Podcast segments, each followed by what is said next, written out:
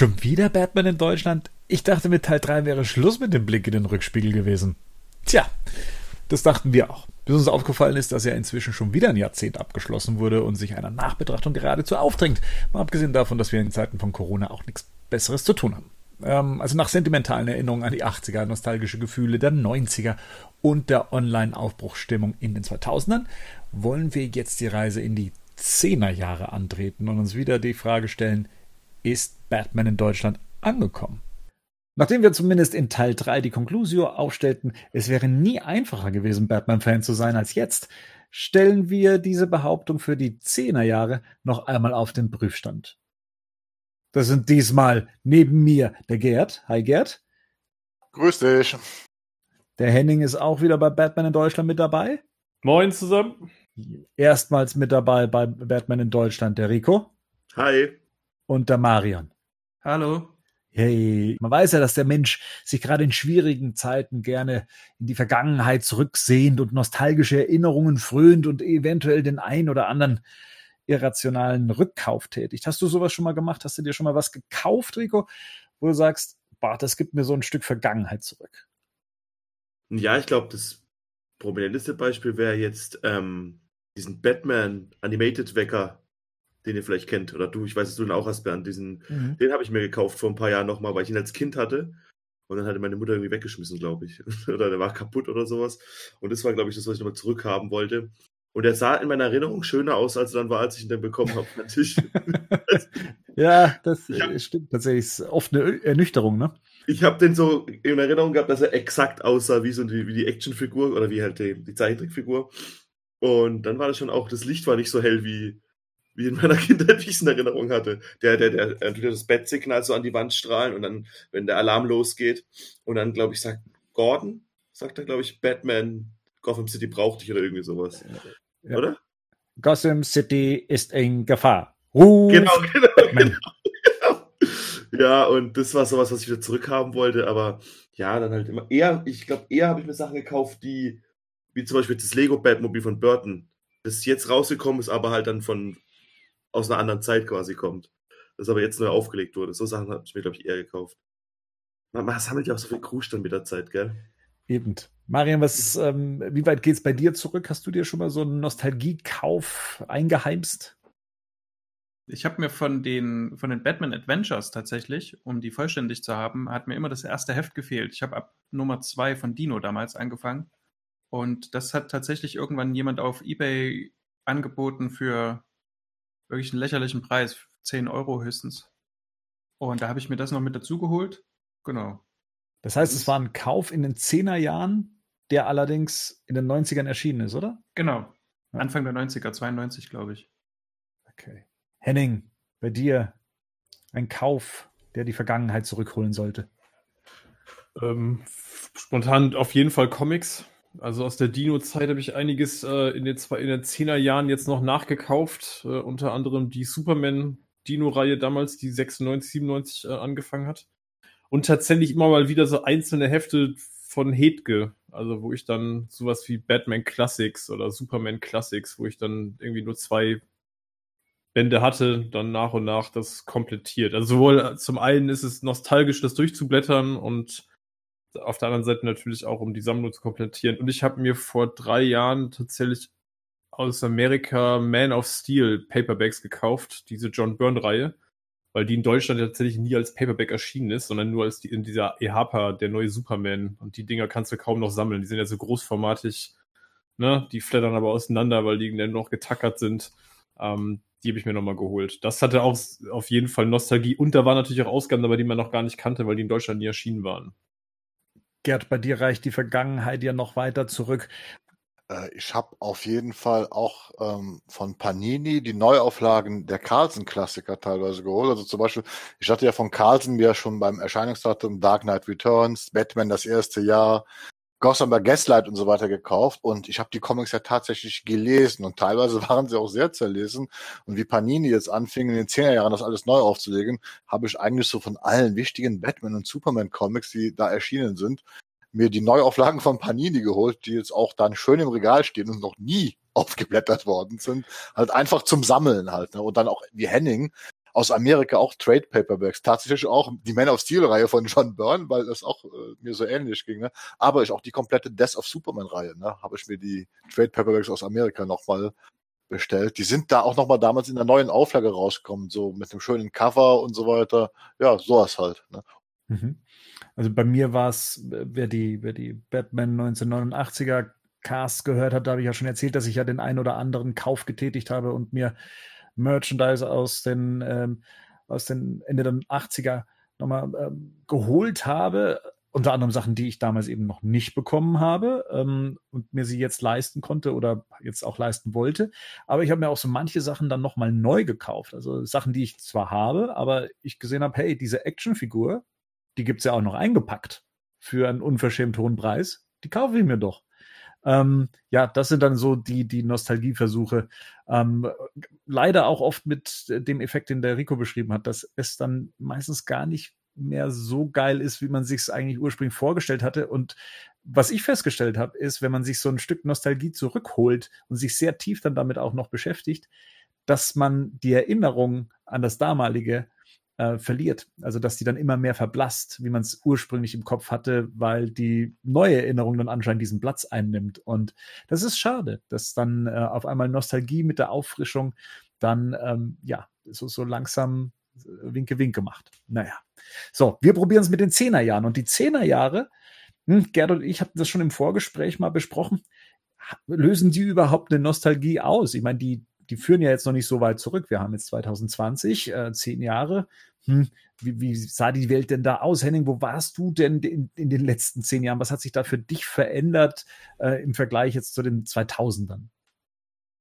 Also auf jeden Fall den Endzügen Studium und dann irgendwann Abschluss und dann vor allem angefangen zu arbeiten. Also das ist so, glaube ich, für mich zusammengefasst in die Zehnerjahre, zumindest was das Berufliche betrifft. Also da war es auf jeden Fall der Einstieg in Beruf, erst freiberuflich und dann auch in der Festanstellung. Ja, das war, glaube ich, die größte, der größte Meilenstein dann für mich in den Zehnerjahren. Mhm. Gerd, du hast da wahrscheinlich schon gearbeitet?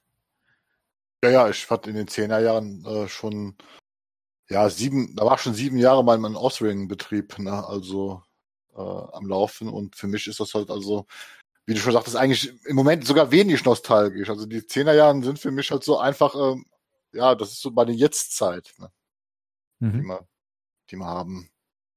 Rico, bei dir ist ja viel in Bewegung gewesen die letzten zehn Jahre, oder? Hast du da so einen nostalgischen Blick auf äh, die Zehnerjahre? Wenn dann so an einzelne Momente eher. Also bei mir kam halt Abi nachholen, Studium, Studium nicht ganz zu Ende gemacht und dann halt Selbstständigkeit, aber äh, deswegen kommt, sind es eher so einzelne Sachen, so, ich weiß nicht, Magic Moments sind vielleicht so der falsche Ausdruck, aber so ist es so, keine Ahnung. Ich bin damals extra in die Sneak Preview gegangen, um den äh, zu, da kam Captain America nur, weil der Dark Knight Rises Trailer davor kam. Und wir sind alle da gesessen und gedacht, oh, wie geil. So Sachen waren es bei mir dann eher, aber jetzt nicht so wirklich.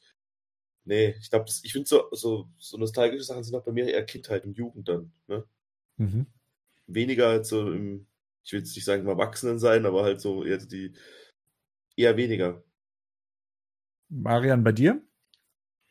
Mm, also bei mir, ich habe da auch, war auch so in den letzten Zügen vom Studium und ich habe viele nostalgische Momente tatsächlich in den letzten zehn Jahren, weil ich die intensiv dazu genutzt habe, mein ganzes Geld für Reisen auszugeben. Das heißt, ich habe die ganze Welt dort bereist, wo ich schon immer mal hin wollte.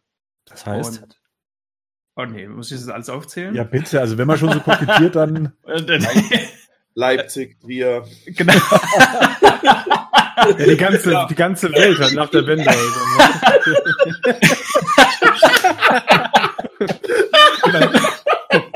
Wir sind einmal in Westen Saarland. rüber. Wir sind einmal in Westen rüber. Das war ganz schön. In Saarland war ich tatsächlich noch nie.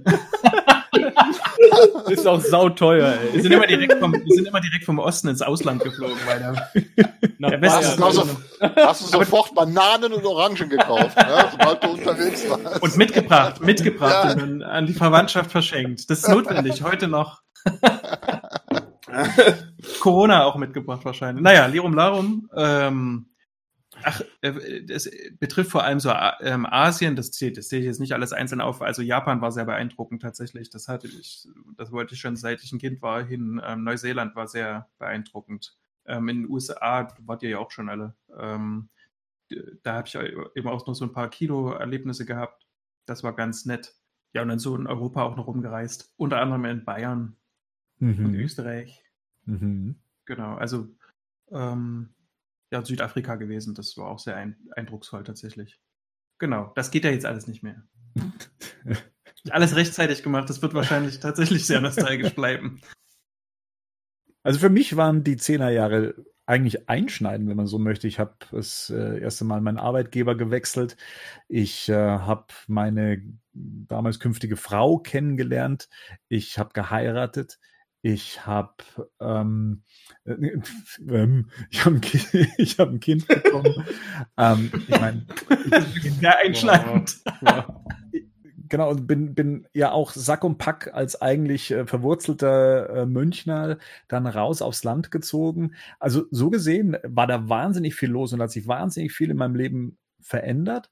Aber zurückblickend ist das jetzt nicht das gleiche, wie wenn ich in meine Kindheit äh, der 80er und 90er blicke. Äh, das bleibt, das bleibt noch außen vor.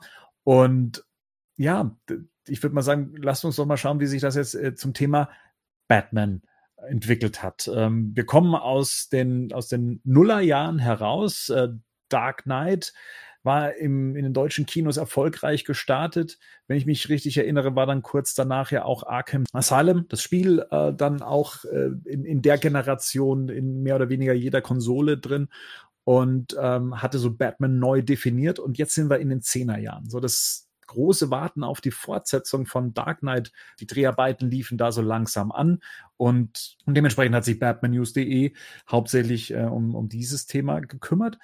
Mal so schauen, was uns so Batman-mäßig in Deutschland über Wasser gehalten hat in, in der Zeit, waren einerseits eben diese Gerüchte, auch das Warten auf die Fortsetzung eben von Arkham Asylum und ähm, konkret raus Filme wie Batman Under the Red Hood, basierend auf den, auf einen, kann man heute schon sagen, Klassiker? Ja, schon. Ich würde mal sagen, ist auf jeden Fall eines der prägenden Comics der 2000, Batman-Comics der 2010er Jahre gewesen, Under the Red Hood. Der 2000er meinst du? Ja, der 2000er, richtig, klar, ist ja vorher erschienen. Ne? Ja, ja. Auch der Film ist ja heute noch so ein Liebling eigentlich, ne? Bei den, also fast jedes Mal, wenn es um diese animierten Filme geht, kommt eigentlich jedes Mal der das, der und Flashpoint eigentlich, aber und halt der Dark Knight Rise, aber der ist eigentlich schon immer auf Platz 1 halt so, ne? Und wenn du den vergleichst mit den ähm, anderen Filmen, die, die so Klassiker äh, kopiert haben, bis vielleicht auf The Dark Knight Rises, ähm, dann ähm, hat der, also gewinnt der auch eher an Qualität. Oder beziehungsweise ist halt noch qualitativ relativ hochwertig, ne? Gerade der ist sorgfältiger gemacht, ja, auf jeden Fall. Absolut. Der ja. ist auch generell halt einfach auch ein, also ein Film, den man sich auch so angucken kann und man dann nicht hinterher sagt, ja, war ganz okay für so einen Zeichentrickfilm. Wie man es mhm. ja, wie wir es ja sonst oft schon gemacht haben bei den Filmen, die danach gekommen sind. Ich habe den vor kurzem tatsächlich erst nochmal geguckt. Und der ist schon echt. Ich mochte den Joker irgendwie nicht, fand das Design irgendwie blöd, aber den Rest vom Film finde ich top. Mhm. Auch heute noch toll. Mhm. So des Weiteren kam ja dann äh, Crisis on Two Earth raus und ähm, so ein Superman-Batman-Treffen, Apocalypse. Ähm, an die habe ich jetzt ganz schwache Erinnerungen. Ich habe sie gesehen, aber ich könnte jetzt nicht mehr sagen, um was es ging. Nein, Crisis on Two Earth, ähm, das ist diese, wie hieß es denn? War das Ultraman, oder? Ist es das? Genau, und Old genau. Man und ähm, da ist Lois Lane, ah. glaube ich, Wonder Woman, ne? So. Ich habe das Cover im Kopf, da ist doch quasi dann, da sieht man auf der einen Seite, das ist so geteilt in der Mitte, ne? Glaube ich, ja. von, dem, von der DVD. Mhm. Ja, ich habe den auch noch gehört, aber die Comic-Vorlage, das ist so einer der Filme, der scheitert eigentlich an, an der Comic-Vorlage, weil die Reihe, worauf es basiert, war wesentlich umfangreicher. Ne? Und man hat das halt versucht, in 70 Minuten alles unterzubringen. Ähm, das hat, glaube ich, nicht so ganz funktioniert. Also ich habe den jetzt nicht so gut in Erinnerung. Ja, ein bisschen umstrittener damals auch schon in Fankreisen war eine neue TV-Serie, auch eine Zeichentrickserie. Das war äh, Batman the Brave and the Bold. Die lief von 2010 bis 2014 in Deutschland wie, wie, habt ihr die denn in Erinnerung? Habt ihr die überhaupt geguckt? Hattet ihr dazu eine Meinung oder seid ihr da mitgeschwommen oder hat es euch gar nicht erst interessiert, weil der Stil ja doch sehr, ich sag mal, nach außen sehr an die 60er Jahre Serie erinnert hat? Ich habe die auf jeden Fall nicht zum Erscheinungsdatum gesehen, das weiß ich sicher. Also die, ich weiß, ich könnte jetzt schon noch gar nicht sagen, wo die gestartet ist im Fernsehen. Ich weiß, dass ich die später irgendwann nochmal geguckt habe. Auch nicht komplett fertig geguckt, aber die hat ihren Charme. Also die, ne, die ist ja so ein bisschen so, spricht irgendwie auch vom Stil eine jüngere Zielgruppe an, hat aber trotzdem irgendwie einen feinen Humor. Ähm, ich kann mich dran erinnern, dass ich da auf jeden Fall auch mal dieses, da gab es ein Spiel auf der Wii noch dazu. Das habe ja. ich auf jeden Fall gehabt. Das fand ich tatsächlich auch irgendwie, war spaßig. Also war jetzt kein Überflieger vom Spiel her, ne, das war okay, aber das hat irgendwie Spaß gemacht, weil es den Humor, fand ich, der Serie ganz gut transportiert hat. Ich habe es 2016 gesehen. Das ist, glaube ich, auf Amazon Prime dann umsonst gewesen. Also ist, äh, da konnte man sich angucken. Und ja, so wie Henning gesagt, also ich fand es teilweise recht albern. Man merkt halt, dass es auf eine jüngere äh, Zielgruppe gerichtet war. Es gab aber auch Folgen, wo, wo ich sagen würde, ja, eigentlich schon treffen sie da ziemlich genau diese Comicfiguren um die es da geht. Also Batman ist ja auch eigentlich eher so, so eine Art Nebencharakter, in äh, so, so eine Art ähm, Übervater der für die anderen Heldenfiguren. Ich, ich kann auch die erste, die erste Folge geht es halt darum, dass er da quasi Blue Beetle den jungen ja. Blue Beetle trainiert äh, und und eigentlich bezieht sich die Komik daraus, dass da ist einen Youngster, so ein Batman halt, der schon dieser geerdete und äh, seit Jahren aktive Superheld, der versucht jetzt diese Truppe da, äh, junge Truppe irgendwie in Schuss zu bringen. Ne? Das ist so das Grundkonzept der Serie. Das ist eigentlich nicht uninteressant gewesen. Ich mochte die auch immer, weil ich liebe das, wenn so der, der ganze DC-Kosmos quasi mal rausgeschmissen wird. Das hast du ja kaum. Ja. Ähm, da kommt doch auch später in der, in der Serie, da kommt doch auch so Sherlock Holmes noch vor, Doc Watson und ne, König Arthur. Also alle. Die, genau, das ist schon sehr, das ist schon sehr viel im Fantasy-Bereich so angesiedelt, aber wie gesagt, ich finde, das hat auf jeden Fall seinen Charme. Also, das ist jetzt eine Serie, die man schon durchaus Fans empfehlen kann. Wer das nicht kennt, ähm, ich glaube, das ist auch immer noch bei Prime verfügbar, ähm, kostenlos. Also innerhalb von Prime. Ähm, das kann man auf jeden Fall gut angucken. Und es ist vom, auch vom Stil her, finde ich also heute noch, also äh, noch lange nicht so billig animiert wie vieles, was heute auf dem Markt ist, sondern es ist eigentlich, ja, die Figuren haben ich sag mal, so ein bisschen kantiges und einfaches Design, so ähnlich wie Batman, Batman Animated Series. Dieser so, das ist halt so ein bisschen anders angepasst, aber von den Animationen her ist das eigentlich recht hochwertig. Also es ist heute eigentlich eher seltener, dass man Animationsserien so macht. Durch die dicken Linien und die grellen Farben altert es, glaube ich, ganz gut, ne? So die Konturen sind so sehr dick bei der Serie, finde ich immer so. Und deswegen sieht es so arg so Pop-Up-mäßig oder keine Ahnung, wie man das genau nennen soll, aber da gibt es bestimmt auch einen tollen Fachbegriff für. Aber da, da, dadurch finde ich, altert die ganz gut, noch viel mit Kontrasten so gearbeitet. Das Videospiel hatte ich auch. Ich glaube, ich habe das Videospiel sogar gespielt, bevor ich die Serie gesehen habe. Mhm. Ähm, und es war so ein Videospiel, sofern ich mich, wenn ich mich richtig dran erinnere, ich hatte es auch für die Wii. Man konnte eigentlich mehr oder weniger durchlaufen. Also als Batman ja. hat man sich einen Partner gewählt und man hat dann rechts durchgekämpft und man ist eigentlich so gut wie nie gestorben.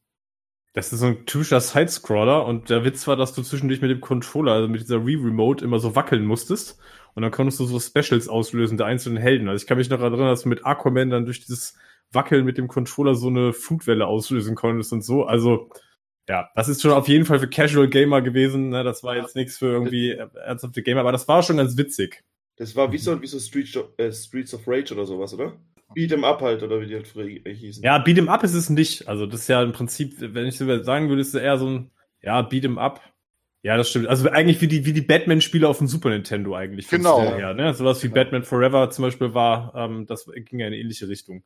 Gut in Sachen Comics, wie war es denn da bei euch in den Zehnerjahren, wenn wir jetzt mit 2010 anfangen? Ich habe mir mal ein paar Sachen rausgeschrieben, die Panini da rausgebracht hat. Das äh, einer der mir bekanntesten Titel war äh, schon allein wegen dem Titel Batman Kakophonie, der ähm, von Kevin Smith geschrieben wurde. Wie, wie sah es in den Zehnerjahren bei euch generell mit Comics aus? Also nichts von den damals in den USA aktuellen Sachen habe ich definitiv da nicht mitbekommen. Ich habe zwar immer wieder mal im Internet gelesen, wie sich die Serien in Amerika entwickelt haben und ich habe auch mitbekommen, dass Panini halt sehr viele dieser Serien in Deutschland, was wir heute noch machen, immer in Trade Paperbacks zusammengefasst hat. Das war ja immer so eine Verzögerung so von einem halben bis einem Jahr, wo die Sachen dann in Deutschland entweder als Trade Paperback rauskamen äh, oder in anderen Formaten, wie Panini sie verwertet hat. Aber ich musste, bin ganz ehrlich, das waren so Sachen, damals haben mich die Comics tatsächlich, diese aktuellen Sachen, nicht wirklich interessiert. Ich war da schon wirklich auf die Klassiker fixiert. Also ich, ich sag mal so, glaube, so geht's eigentlich ja jedem Fan. Man hat so ein bevorzugtes Comic, ein bevorzugtes Jahrzehnt, äh, wo man halt dann plötzlich so drinsteckt. Äh, ist so ähnlich wie beim filmischen Batman. Ne? Ja, mein filmischer Batman ist halt immer noch der Tim Burton, Michael Keaton Batman. Egal was jetzt kommt. Also das ist der Batman, den ich äh, heiß und innig verehre. Und dann, der hat halt so den hohen Stellenwert. Das ist bei den Comics halt auch. Das, deswegen hat mich eigentlich so nach der Amerika-Reihe, äh, der, Tod und Batman und so weiter, haben mich die Comics danach nie mehr so wirklich interessiert. Wobei da sicherlich auch tolle Stories gibt, auch heute immer wieder.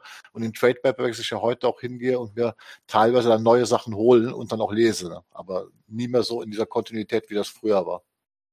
Also jetzt ohne die gelesen zu haben, aber man hat schon so ein bisschen das Gefühl, dass gerade in den letzten zehn Jahren viel ausprobiert wurde, oder? So, so ein bisschen den, was halt auch nicht im Test der Zeit bestanden hat. So, ich meine, es ist ja wirklich alles eigentlich passiert. Batman war ja eigentlich im Prinzip alles in den letzten zehn Jahren, so wenn man da so ein bisschen drüber guckt. Und gefühlt war jeder Batman vor allem auch. Äh, war dieses Batman Reborn nicht quasi das nach dem Kampf um die Maske, als quasi Dick Grayson Batman war? Und äh, Damien war ähm, Robin halt? Ja. ja. Weil das war, das, das muss ich sagen, das fand ich noch ziemlich cool. Da muss ich auch noch ähm, aktiv selber gelesen haben. Ich habe die ganzen 2010er Comics mir gekauft, aber ich bin jetzt noch im Jahr 2015, glaube ich, am Nachholen. Ähm, aber das fand ich eine ziemlich coole Combo, weil ja, ich glaube, Dick Grayson ist auch Fan, fanweit irgendwie derjenige, der von den Fans, glaube ich, am meisten auch als, als Batman-Nachfolger akzeptiert wird. Und ich mochte dieses, dass Batman an sich ein Stück heller ist, also in seinem, in seinem, in seiner Stimmung und in seinem ganzen Auftreten und Damien dann eben so eher den dunkleren Part übernommen hat. Also das mochte ich noch irgendwie. Und danach kam dann die New 52 und da bin ich dann auch ausgestiegen. Ja, also für mich waren also die Zehnerjahre sind für mich so, was Comics betrifft, eigentlich der, der Zeitpunkt, wo ich aufgehört habe, die regulären Reihen zu kaufen. Also ich weiß, dass ich diese Reihe, die bis 2012 noch erschienen ist bei Panini, also von 2007 bis 2012, die habe ich noch abonniert gehabt, monatlich. Und bei mir war es schon Batman Rip, also das war schon der Punkt, wo ich inhaltlich langsam ausgestiegen bin, weil ich damit gar nichts anfangen konnte. Ähm, Reborn ist dann, glaube ich, auch noch vereinzelt in diesen Ausgaben mit erschienen. Und ich habe dann die Reihe danach, äh, die dann im Anschluss 2013 als, als Reboot wieder kam, da habe ich noch ein paar Ausgaben abonniert, dann habe ich es auch gekündigt. Und tatsächlich bin ich seitdem auch weg davon, irgendwelche monatlichen Ausgaben zu kaufen. Also ich kaufe tatsächlich nur noch Paperbacks und nur noch abgeschlossene Sachen. Ja. Und im Zweifelsfall ist mir da dann auch egal, wo die eingeordnet werden. Und äh, bin da ähnlich wie bei, bei Marian ähm, New 52 war ich dann irgendwie komplett raus. Und ich habe auch, ich glaube auch Kakophonie ist sowas, das habe ich mir jetzt nicht direkt zum Erscheinen gekauft. Also ich habe dann immer viel mit Verzögerung gekauft, was mir heute noch so geht. Also dass ich heute noch Sachen kaufe, die teilweise schon Jahre draußen sind. Ähm, hin und wieder mal aktuelle Sachen, aber dann eher so nachholen.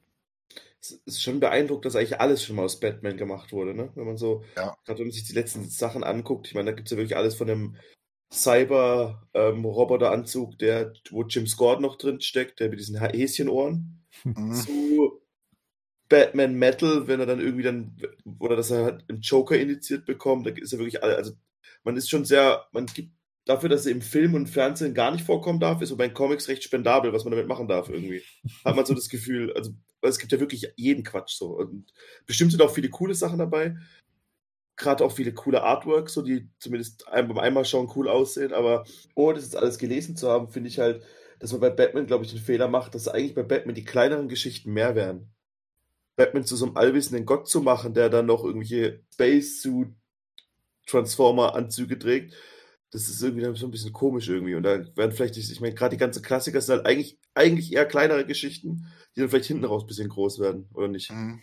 Also gab es natürlich alles. Ich meine, das Spektrum ja. ist ja weiterhin breit bei Batman. Eben, Wenn ich eben, ja. hier so diese Titel angucke, dann haben wir hier die, die Straßen von Gotham, die habe ich noch im Kopf abgespeichert. Ich glaube, das war schon so die, die zweite Auflage oder eine, eine, Fortsetzung der Reihe über diese kleinen Geschichten aus Gotham City. Man möchte mich da bitte korrigieren, falls ich da jetzt einen Mumpitz erzähle. Zumindest habe ich Band 1 als sehr, sehr positiv äh, in Erinnerung abgespeichert. Um, ähm, aber gebt mir vielleicht mal, was die Zehnerjahre angeht, äh, so ein paar kleine Inhaltsbeschreibung, sofern ihr sie parat habt. Batman Incorporated. Um was ging es da? Das ist Morrison, oder?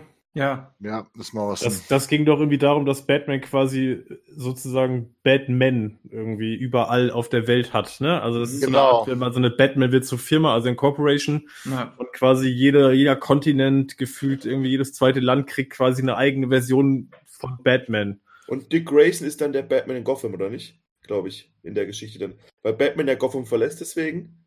Ist das so? Ich glaube schon, ja. Okay. Der Rat der Eulen? Super Story. Ähm, das ist auch äh, quasi als Antwort auf das, was Rico gesagt hat, dass, dass du mit Batman halt, ähm, dass da viel Schindluder getrieben wird, wenn ich es mal so zusammenfassen darf. Ähm, das kannst du halt mit Batman auch machen, finde ich. Also du hast dann eben immer mal noch irgendwie in den normalen Reihen gute Storylines, eben wie zum Beispiel den Rat der Eulen. Und der Rat der Eulen hat, ähm, da geht es im Grunde um eine Geheimgesellschaft, ne? die im Hintergrund eigentlich schon die ganze Zeit in Gotham ähm, operiert. Und, Seit der Gründung. Halt. Ja, wo natürlich dann auch eine Familie wie die Waynes schon lange mit äh, involviert war. Wie war denn da, da war doch auch irgendwas mit Dick Grayson, diese Einbindung. Wie, was war denn da gleich? Oder ist das jetzt irgendwie eine neue Storyline? Die haben den doch irgendwie zu einem. Du, aber du meinst jetzt noch von der Grundreihe, von der Grundgeschichte? Ich meine, der Rat der Eulen ist ja, ich meine, der Rat der Eulen ist vielleicht tatsächlich, wenn man so sagt, ist das ja eines, eine der neuer Filme und dieser dem ja quasi wirklich so eine Art noch Vermächtnis hat, ne? Also der, den findest du immer wieder, das hat auch extrem viele Anhänger, die Story und damit ist mit dem Rat der Eulen ja, glaube ich, immer weiter auch noch was gemacht worden, auch über die eigentliche damalige Grundgeschichte, weil das ja tatsächlich was Originäres ist. Ja, das, das wusste ich jetzt nicht mehr, ob ich das jetzt vermische einfach. Das weiß ich gerade auch nicht mehr, weil ich kann mich an die Grundgeschichte. Dick, Grayson ist eine Fortsetzung, meine ich. Das ist in, in den später, weil die erste Rat der Eulengeschichte war ja eigentlich in sich abgeschlossen und betrifft eigentlich nur Bruce Wayne und das Erbe der Waynes, wie die damit involviert waren, weil er ja erstmal mhm. nichts davon weiß und dann plötzlich halt äh, äh, und da geht's ja auch eigentlich wieder um diesen klassischen Unterschied. Ne? Äh, Batman Bruce Wayne, der halt auch, äh, wie gesagt, ich sag mal, Gnade walten ist, er tötet halt nicht und so weiter. Und dieser Rat der Eulen in seinen Mitteln ja weitaus radikaler ist ne? und Leute halt verschwinden lässt und so weiter. Was ja, da geht's ja auch wieder um diese moralische Frage. Und ich glaube, das mit Dick Grayson, das ist dann danach sind das Storylines, weil eigentlich, glaube ich, in der ersten Storyline, meine ich, wäre das sogar abgeschlossen gewesen, eine abgeschlossene Geschichte und danach gab es das eigentlich nicht mehr so in der Form. Und dann später wurde es dann wieder rausgeholt. Äh, aber da, da kann ich mich jetzt auch irren. Also da, da muss ich ganz ehrlich sagen, das, ich muss Marian recht geben, es war eine der besseren Storylines der 2010er Jahren, weil sie halt generell nur in Gotham spielt, nicht einen, keinen Space Batman hatte, keinen Batman, der auf der ganzen Welt reist, sondern vor allem, es ist ein Detektiv Batman der in der Geschichte wieder aktiv werden muss. Also es ist auch kein Action-Batman, sondern äh, der muss recherchieren, der muss forschen, ne, um dahin, hinter dieses Geheimnis zu kommen. Und das war eigentlich mal ja schon fast erfrischend, dass sie sowas wieder gemacht haben in den 2010er Jahren. Und korrigiert mich, aber das ist ja Snyder und Capullo und das war so ein bisschen noch die Geburtsstunde von denen, ne? Dass du ja, als genau. du, ähm, ich meine, seitdem sind die ja quasi so unter den Batman-Fans ja auch schon so richtige Lieblinge. Genau. Die durften, die durften auch 2013 dann gleich weitermachen mit Batman Jahr Null. Mhm. Ähm, und da, da, wenn wir schon bei 2013, was die Comics angeht, sind da der Tod der Familie ist ja auch noch äh, mit begraben. Ähm, was ist denn da die Story eigentlich? Ich, mir, sind, mir schweben da eher so Cover vor, als dass ich jetzt den Inhalt wüsste. Und es hat wieder mal viel mit dem Joker zu tun, glaube ich. Ist, ist, ist doch die Vorgeschichte von Red Hood, oder? Ah. So ein bisschen. Nee, nee, das, das ist Tod in der Familie. Ja, das ist das in der Familie.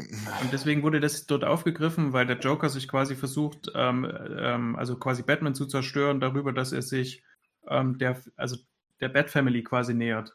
Also du hast dann in jeder einzelnen Ausgabe hast du dann, ähm, wie, er, wie er Batgirl äh, äh, versucht äh, kaputt zu machen, wie er sich ähm, die Grayson ah. holt, etc. Und äh, da, da habe ich wirklich auch ganz viel vergessen. Das kann jetzt also auch schon wieder falsch sein, weil das einfach nicht gut war. Und Aber das ist auch diese Geschichte, wo Joker sich irgendwie eine zweite Haut irgendwie übers Gesicht zieht genau, und so, ne? irgendwie ja. zusammengebastelt von irgendwas. Also ich krieg das auch nur noch so halb zusammen. Ich habe das nur einmal gelesen. Ähm, ja. Ja. Punkt. Von meiner Seite aus. Punkt. Ja. Was du aber gelesen hast, Henning, das war ja Injustice. Ja. Comicreihe. Ich habe mir die damals erst zusammengefasst, dann auch geholt. Ähm, aber das war eine Reihe, die hat mich ja von Anfang an eigentlich schon sehr begeistert. Das spielt ja in, wir hatten ja dann eine etwas ausführlichere ähm, Episode äh, innerhalb des äh, Masters of the Universe Crossovers mit Batman.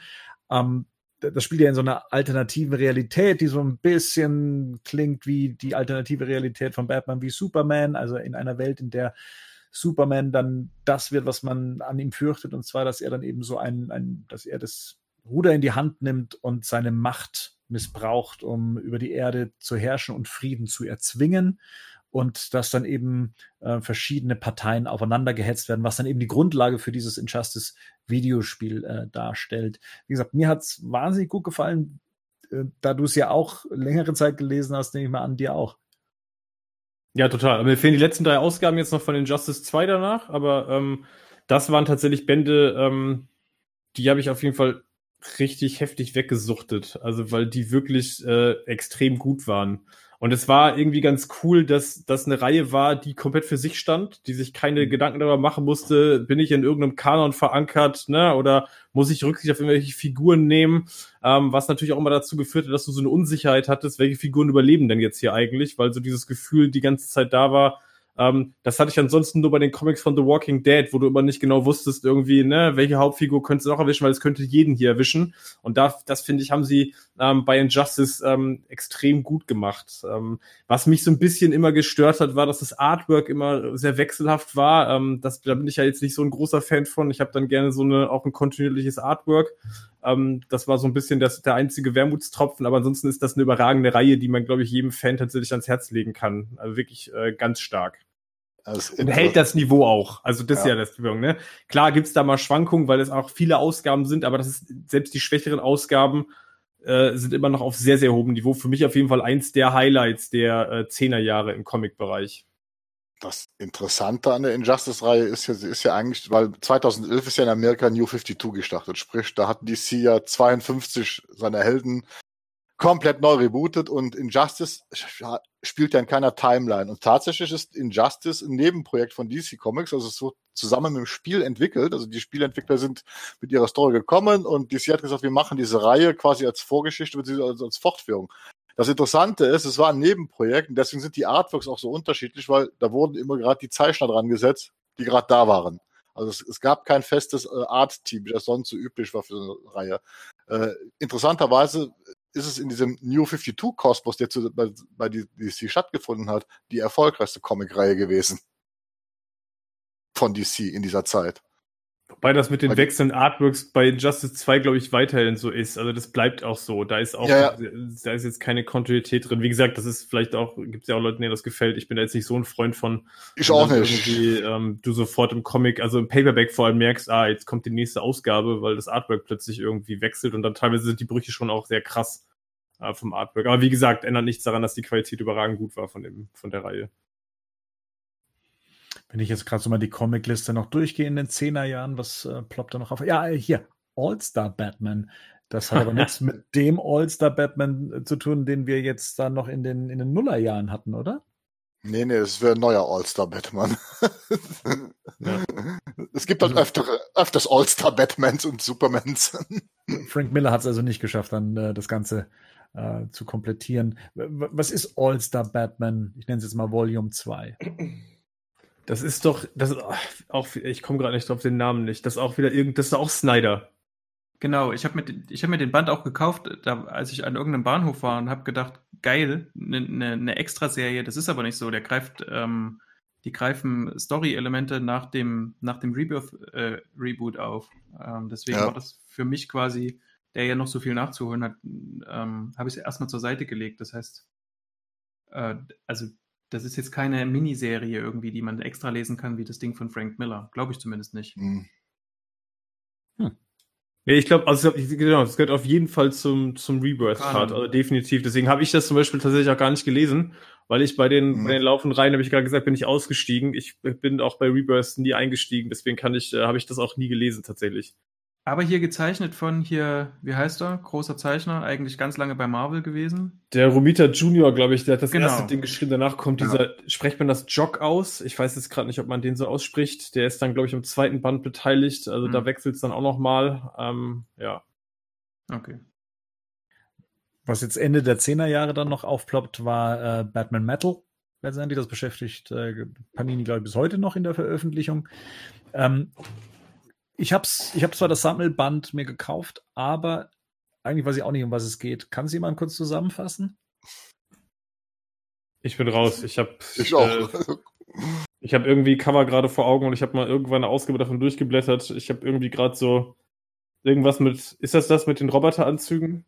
Ist das das überhaupt? Vielleicht das verwechsel ich das gerade auch tatsächlich. Nee, das, ja, das war ähm, 2016. Du meinst, als dann Commissioner Gordon in den Anzug stieg? Ja. ja, genau, das mein, das ist nicht Metal, ne? Das nee, Metal ist das mit diesem Batman Who Loves, der, der hier diese, der so ein bisschen, die Mischung aus Joker und Batman ist. Ah, das ist, okay. ist, das ist das, was ich vorhin meinte, dass Batman, der den Joker initiiert bekommt, oder ah, okay. und dann ähm, anfangen dann immer mehr, immer mehr verrückt zu werden und das geht dann über mehrere. Das geht dann kommt der Batman Joker oder der, The Man Who Loves kommt dann auf die normale Erde und ich habe mir dann auch mal so eine Zusammenfassung dazu angeguckt und dann kämpfen die gegeneinander. Aber es ist wirklich, also der, am Anfang klingt es recht spannend, weil dann auch schon so viele Sachen passieren und der auch die komplette Justice League tötet und so auf, in seinem Universum. Aber es wird dann schon auch echt. Es, das ist halt, ich meine, es trifft dann irgendwann zu krass ab, dass es dann irgendwie nicht mehr. Ja, ja, ich glaube, ich glaube, da, da merkt man schon, dass es auch symptomatisch so ein bisschen dafür ist, ne? Du, also es ist so viel Zeug passiert und es wird so viel Zeug gemacht, dass das kriegst ja kaum auseinandergehalten. Also nicht, wenn du noch andere Sachen lesen willst und dich noch mit anderen Sachen beschäftigst. Also das ist halt Wahnsinn.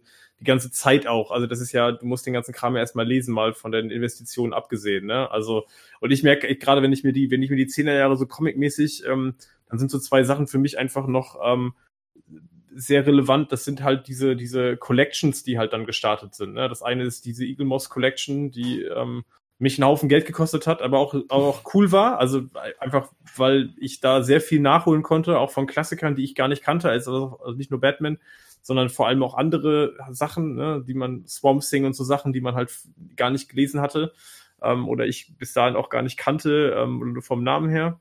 Ähm, und da merke ich dann einfach, dass ich vieles auch da gelesen habe und tatsächlich dann, was ich ja schon gesagt habe, bei Batman auch an einem gewissen Punkt einfach ausgestiegen bin. Um, ähm, und die Batman äh, Collection von, von Eagle Moss, die dann ja 18 nochmal gestartet ist, die habe ich, hab ich schon gar nicht mehr abonniert, weil ich bei der Eagle Moss Collection schon gar nicht mehr hinterherkam. Also das hast du ja kaum geschafft, das alles zu lesen.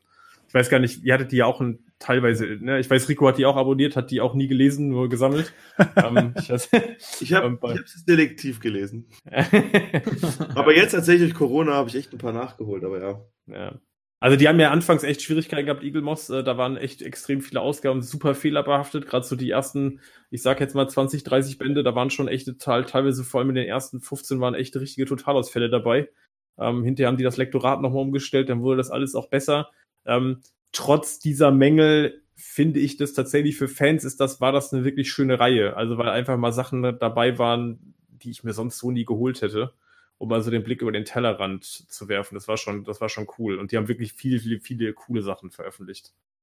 Bernd, hattest du die nicht auch abonniert? Ich, ja, äh, nicht abonniert. Ich habe sie mir hier und da wieder gekauft, ah, okay. auch nach äh, Empfehlung letztendlich, welche Bände denn äh, empfehlenswert waren. Mhm. Äh, die meisten sind auch weiterhin in Folie gepackt in meinem Regal, um ein schönes Rückenbild zu ergeben im, im ja. Gesamtbild. Bei mir ähm, auch so. Ja, also tatsächlich äh, ganz wenig von denen gelesen, auch wenn ich sie lesen wollte. Hm, und gar nicht mal mit Absicht oder sowas. Ne? Es ist so, man, wenn man wenn der Tag einfach mal so über 80 Stunden hätte, wäre geil. Ähm, Aber hat keine Zeit. Ne? Das ist, ja. ja, ist wirklich und, so. Und das merkt man jetzt auch so im weiteren Verlauf, alleine wenn wir über die Zehnerjahre sprechen, ähm, wie man auf allen möglichen Kanälen auch bedient wird und du eigentlich denkst, da müsste ich jetzt hinterherkommen, dann überrascht es aber auch nicht, wenn man irgendwann mal sagt, nee, das stelle ich jetzt erstmal beiseite. Wenn ich 90 bin, kann ich das immer noch lesen oder die Serie gucken oder so. Ja. Nee, es ist aber wirklich so. Also das ist dann, glaube ich, tatsächlich auch dann, das ist dann vielleicht, was Gerd vorhin sagte. Ich glaube, man hat dann ja irgendwann auch so seine, ähm, ich sag mal, seine, seine Indizien, woran man guckt, lese ich das jetzt, gucke ich mir das an oder schiebe ich das auf. Ne? Also es gibt dann so diese, diese Sachen, die einen sofort irgendwie ähm, am Haken haben, wo man sagt, okay, das nehme ich sofort, das lese ich. Oder auch, wo ich wirklich sage, bei mir ist tatsächlich auch so, es muss mittlerweile auch einfach relativ schnell gehen. Also ich gebe einer Comic-Reihe nicht mehr irgendwie zehn Ausgaben, um mich in den, mhm. Haken zu bekommen. Ne? Also wenn ich irgendwie da nicht sofort irgendwie abgeholt werde oder zumindest mal nach ein, zwei Ausgaben, dann lese ich das nicht weiter. Ne? Ja. Früher war, früher vielleicht in der Mangelung irgendwie Alternativen, bist du da dran geblieben. Heute gibt's einfach so viel, ähm, dass ich dann auch sage, ich kann mich mit Sachen, die ich vielleicht im Zweifelsfall mittelmäßig oder nicht wirklich gut finde, kann ich mich nicht länger beschäftigen. Da gehen mir zu viele andere Sachen dann irgendwie verloren. Ja, klassisches Beispiel New 52, Superman kam ja dann auch bei Panini, dieser Sammelband, ne, von den ersten zwölf Heften raus, dieses riesen Paperback. Habe ich mir auch geholt, hat mich halt interessiert. Äh, ich habe, glaube ich, die ersten 60 Seiten gelesen von diesem Paperback. Habe nur gesagt, was soll der, in Anführungsstrichen, Scheiß? Und damit waren die New, New 52 für mich einfach gestorben. Ich habe dann nie wieder etwas gelesen aus diesem Universum, weil ich das einfach total bescheuert fand, was sie daraus gemacht haben. Also, äh, aber, wie, aber was, ganz gut funktioniert bei New 52 waren dann die Anima Animationsserien. Also die Filme, das ist, ist korrekt, aber in den Comics selbst, auch mit Superman, was sie da gemacht haben, das war so teilweise merkwürdig. Äh, äh, interessant war dann, wie dann dieses Rebirth äh, äh, jetzt Universum da vor zwei Jahren gestartet ist, auch in Deutschland. Da hat mich dann doch die Figur Superman wieder gepackt. Ne? Also, weil sie dann wieder, ich sag mal, zurechtgerückt hatten. Ich finde, das ist auch wichtig, das mal so zeithistorisch einzuordnen, dass, also du hast ja die letzten, in den letzten zehn Jahren ist einfach sehr viel auch mit Streaming passiert und ähm, ja. es gab noch tausende Serien, die irgendwie alle zumindest erstmal den Anruch hatten, dass sie qualitativ hochwertig sind, selbst wenn sie es dann am Ende nicht waren. Aber man hat sich es erstmal angeguckt und es ist mhm. einfach schneller oder einfacher verfügbar. Also ja, total. setze ich mich doch lieber hin und äh, gucke mir schnell eine Serie an und ähm, die, die, was, was haben denn die Comicverlage auch für eine andere Wahl, als dann zu sagen, ja, dann hauen wir eben noch so einen Batman raus und dann bringen wir noch den und dann machen wir noch das, dann machen wir noch das. Und ähm, am Ende führt es aber eben dazu, dass du da sitzt und denkst, ja, was soll denn jetzt der ganze Mist? Ähm, ich kann doch jetzt hier nicht 20 Batman-Serien lesen, ich gucke lieber nochmal irgendeine Netflix-Serie. Ja, du musst tatsächlich auch sagen, also die, die, weil du gerade sagtest, vielleicht den Anruch, aber man muss auch sagen, auch die Dichte der qualitativ hochwertigen Serien, die ist ja wahnsinnig hoch. Ne? Ja. Also das ist ja, also seit 2010, was da alles an qualitativ hochwertigen Serien, selbst da kommst du ja gar nicht hinterher. Und ich glaube, das meinte ich gerade mit, wenn du tatsächlich bei den Comics up to date sein willst, dann muss das fast schon ein exklusives Hobby sein. Also du kannst nicht im Filmbereich, im Serienbereich, im Games-Bereich und noch im Comic-Bereich, das ja. funktioniert gar nicht. Also da, weil da so, weil einfach die schiere Masse das, das kriegst du nicht alles unter einen Hut. Also nicht, wenn du noch irgendwie noch arbeitest und ne, etc. Ja. pp. Und bei mir tatsächlich dann aber auch sowas, ähm, weil du gerade sagst, da gucke ich mir abends wieder eine Serie an. Das ist natürlich auch ein Vorteil, weil ich das auch zu zweit machen kann. Ne? Also ein Comic lesen ist natürlich Eben. auch so ein Thema. Das kannst du dann halt auch nicht mit einer Partnerin zusammen machen und dann ist vielleicht eher mal zu sagen, lass eine Serie starten ne, zusammen, weil man das wenigstens auch zu zweit machen kann. Ähm, und da merke ich tatsächlich, dass, dass sich das auch so ein Stück weit verschiebt. Das meinte ich gerade mit. Und dann ist wirklich Comics so ähm, dann einzelne Sachen. Und ich merke dann tatsächlich, dass ich manchmal, vielleicht ist das dann wieder so ein auch nostalgisches Ding. Manchmal ist meine Sehnsucht dann größer, nochmal so ein altes Ding zu lesen. Ich greife mir tatsächlich regelmäßiger eher nochmal einen Klassiker raus und lese den das fünfte Mal. Ja. Ähm, bevor ich mir was komplett Neues nehme. Ne? So nach dem Motto sichere Bank, äh, ich will jetzt nicht, ich will jetzt nicht zwei Stunden Zeit investieren, um am Ende irgendwie zu denken, boah, das hätte, was hätte ich in den zwei Stunden vielleicht Besseres tun können. Ne? Ja. Man liest halt lieber nochmal The Dark Knight Returns oder Batman Year One von Miller, weil sie einfach genial sind. Äh, und ist Absolut. dann trotzdem am, am, am Ende, wenn man wieder fertig ist, auch wenn man es schon zum zehnten Mal gelesen hat, aber man ist zufrieden, dass man es wieder gelesen hat. Und bei ja, diesem neuen Halloween etc. Ne? Also einfach, wie gesagt, sichere Bank einfach. Ja, ja. Genau. Lasst uns, also wir sind jetzt mit den Comics durch, lasst uns mal nochmal zurückgehen ja. ans Anfang des Jahrzehnts. Aber diese Frage und auch das, was Henning gerade eben aufgestellt hat, von wegen, ab wann wurde es einem auch zu viel? Äh, ob wir da vielleicht so einen Zeitpunkt festmachen können. War das schon Anfang 2010 oder war das im Verlauf der Zehnerjahre, dass man das erste Mal so das Gefühl hatte, okay, ich komme jetzt auch nicht mehr hinterher und ich lasse Sachen äh, beiseite liegen. Es gibt inzwischen viel mehr Felder. Vielleicht gibt es ja das, das ein oder andere Jahr, an dem ihr sagt, ja, da war es eigentlich, war es der Start von Netflix, war es in der Zeit von Batman wie Superman, auf, zu denen kommen wir jetzt gerade, äh, kommen wir ja auch gerade. Kino auch, ähm, nehmen wir mal das mal als ähm, Stichwort. 2010 ähm, waren die Comic-Verfilmungen mit, mit Jonah Hex jetzt nicht so berühmt. Ähm, Red wissen die wenigsten, dass das eine, eine Comic-Verfilmung war. Mega. ja, aber geiler mega. Film. Wirklich der geiler Film. Aber ich habe den zweiten nie gesehen. Der ist, der gar ist nicht mal, der ist, der ist, äh, vielleicht gut. nicht so gut wie der erste, aber immer noch, immer noch wirklich gut. Ich alter, Mann, ja. alter Mann am Arsch, Freunde. Ja. zu geil einfach. Ja. Malkovich, ja. zu geil in dem Film einfach. Ja, gut. Iron Man 2 kam 2010 ins Kino, nachdem 2008 mhm. der Erstling von Marvel im Kino startete und damit er auch schon so langsam dieses Universum aufbaute. Von den Kritikern jetzt eher äh, nicht so hoch gelobt. Ich glaube, auch in Fankreisen kam der Film nicht so gut an im Nachhinein. Mhm. Und ähm, 2011 wenn wir mal so ins nächste Jahr wechseln, sah es da im Kinobereich dann schon verstärkt mehr nach Marvel aus. Da kam dann der erste Tor und auch Captain America in Deutschland als äh, First Avenger ähm, im Kino. Und ähm, aber auch DC-seitig. Green Lantern. besser Reynolds. ist als sein Ruf. Der besser ja, ist als sein Ruf. Ohne, ohne den Film hätte Deadpool 2 keine Jokes. So. Also, ja. Wobei der auch aber, nicht wirklich gut war, ne? Aber, nee, aber er war auch nicht wirklich richtig schlecht. Es gab, es nee. gibt, also es gibt danach Filme, die schlechter sind. In der längeren Fassung ist er eigentlich sogar ganz erträglich. Also im, auf der Blu-ray, wie die erschienen ist, die ist ja irgendwie 15 Minuten länger. Und da gibt's halt diese Anfangssequenz, die ist halt etwas intensiver, dass zumindest seine Motivation und so weiter schon ein bisschen besser rüberkommt. Das Problem von Green Lantern ist ja, dass er einfach am Ende hinten furchtbar albern wird. Ne? Also das ist, glaube ich, das, das, das Schlimmste. Und wahrscheinlich die Leute nicht bereit waren für so eine Space Opera. Also was Marvel später mit Avengers Endgame dann in Perfektion zelebriert hat, da war Green Lantern, glaube ich, noch zu früh mit dieser Space Opera. Mhm. Also ich, mochte, ich möchte jetzt gar nicht so sehr über Green Lantern sprechen, ja. aber Marian, was hältst du dem Film denn äh, zugute? Weil eventuell ja interessant wäre, ob der Film eventuell seiner Zeit voraus war, wenn man sich das heutige Marvel-Universum äh, anschaut, aber wir uns in einer Zeit befinden, in der gerade äh, Dark Knight ja das Kino, äh, was Comic-Verfilmungen angeht, äh, revolutionierte, äh, welche Rolle da eben Green Lantern in seiner Art und Weise einnimmt. Also ich weiß gar nicht, ob ich das betrachten kann, ohne den zu dem zu der Zeit quasi einzuordnen. Ähm, ich, ich denke, der hat noch sehr viel so, sag ich mal, Geruch von den früheren, äh, von den früheren äh, Comic-Verfilmungen schon an sich. Aber da ist er einer der besseren. Wenn ich mir die, wenn ich mir die Fantastischen Vier äh, Filme angucke, ähm, da wird mir schlecht. Also, und das wurde es mir damals schon im Kino. Die haben mich zu Tode gelangweilt, aber mich langweilen auch die Fantastischen Vier Comics. Ähm, und, und äh, das ist wirklich ein ganz furchtbarer Stoff. Aber, oder der alte Daredevil-Film oder was auch immer. Der ähm, auch besser ist als sein Ruf.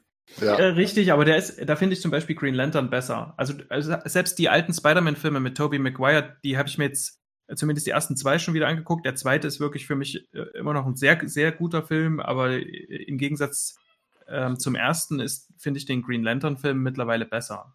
Ähm, ich kann jetzt gar nicht sagen, das liegt, das, das liegt auch schon ein Stück weit zurück, aber es, es greift so ein Stück weit schon auf so die, ja, sag mal schnell, die, den, den Kern der Figur. Das finde ich schon, dass er den mit aufgreift. Das liegt natürlich auch daran, dass es Jeff Johns macht. Und Jeff Johns, wenn er über seine großen, also meiner Meinung nach, wenn er über diese, diese großen, äh, äh, großen Story-Arcs, die er dann immer so gern schmiedet, wenn er darüber hinausgeht oder zu viele Dialoge schreiben muss oder sich eben ins Fernsehen verirrt oder ins Kino, dann wird mhm. es halt Mist.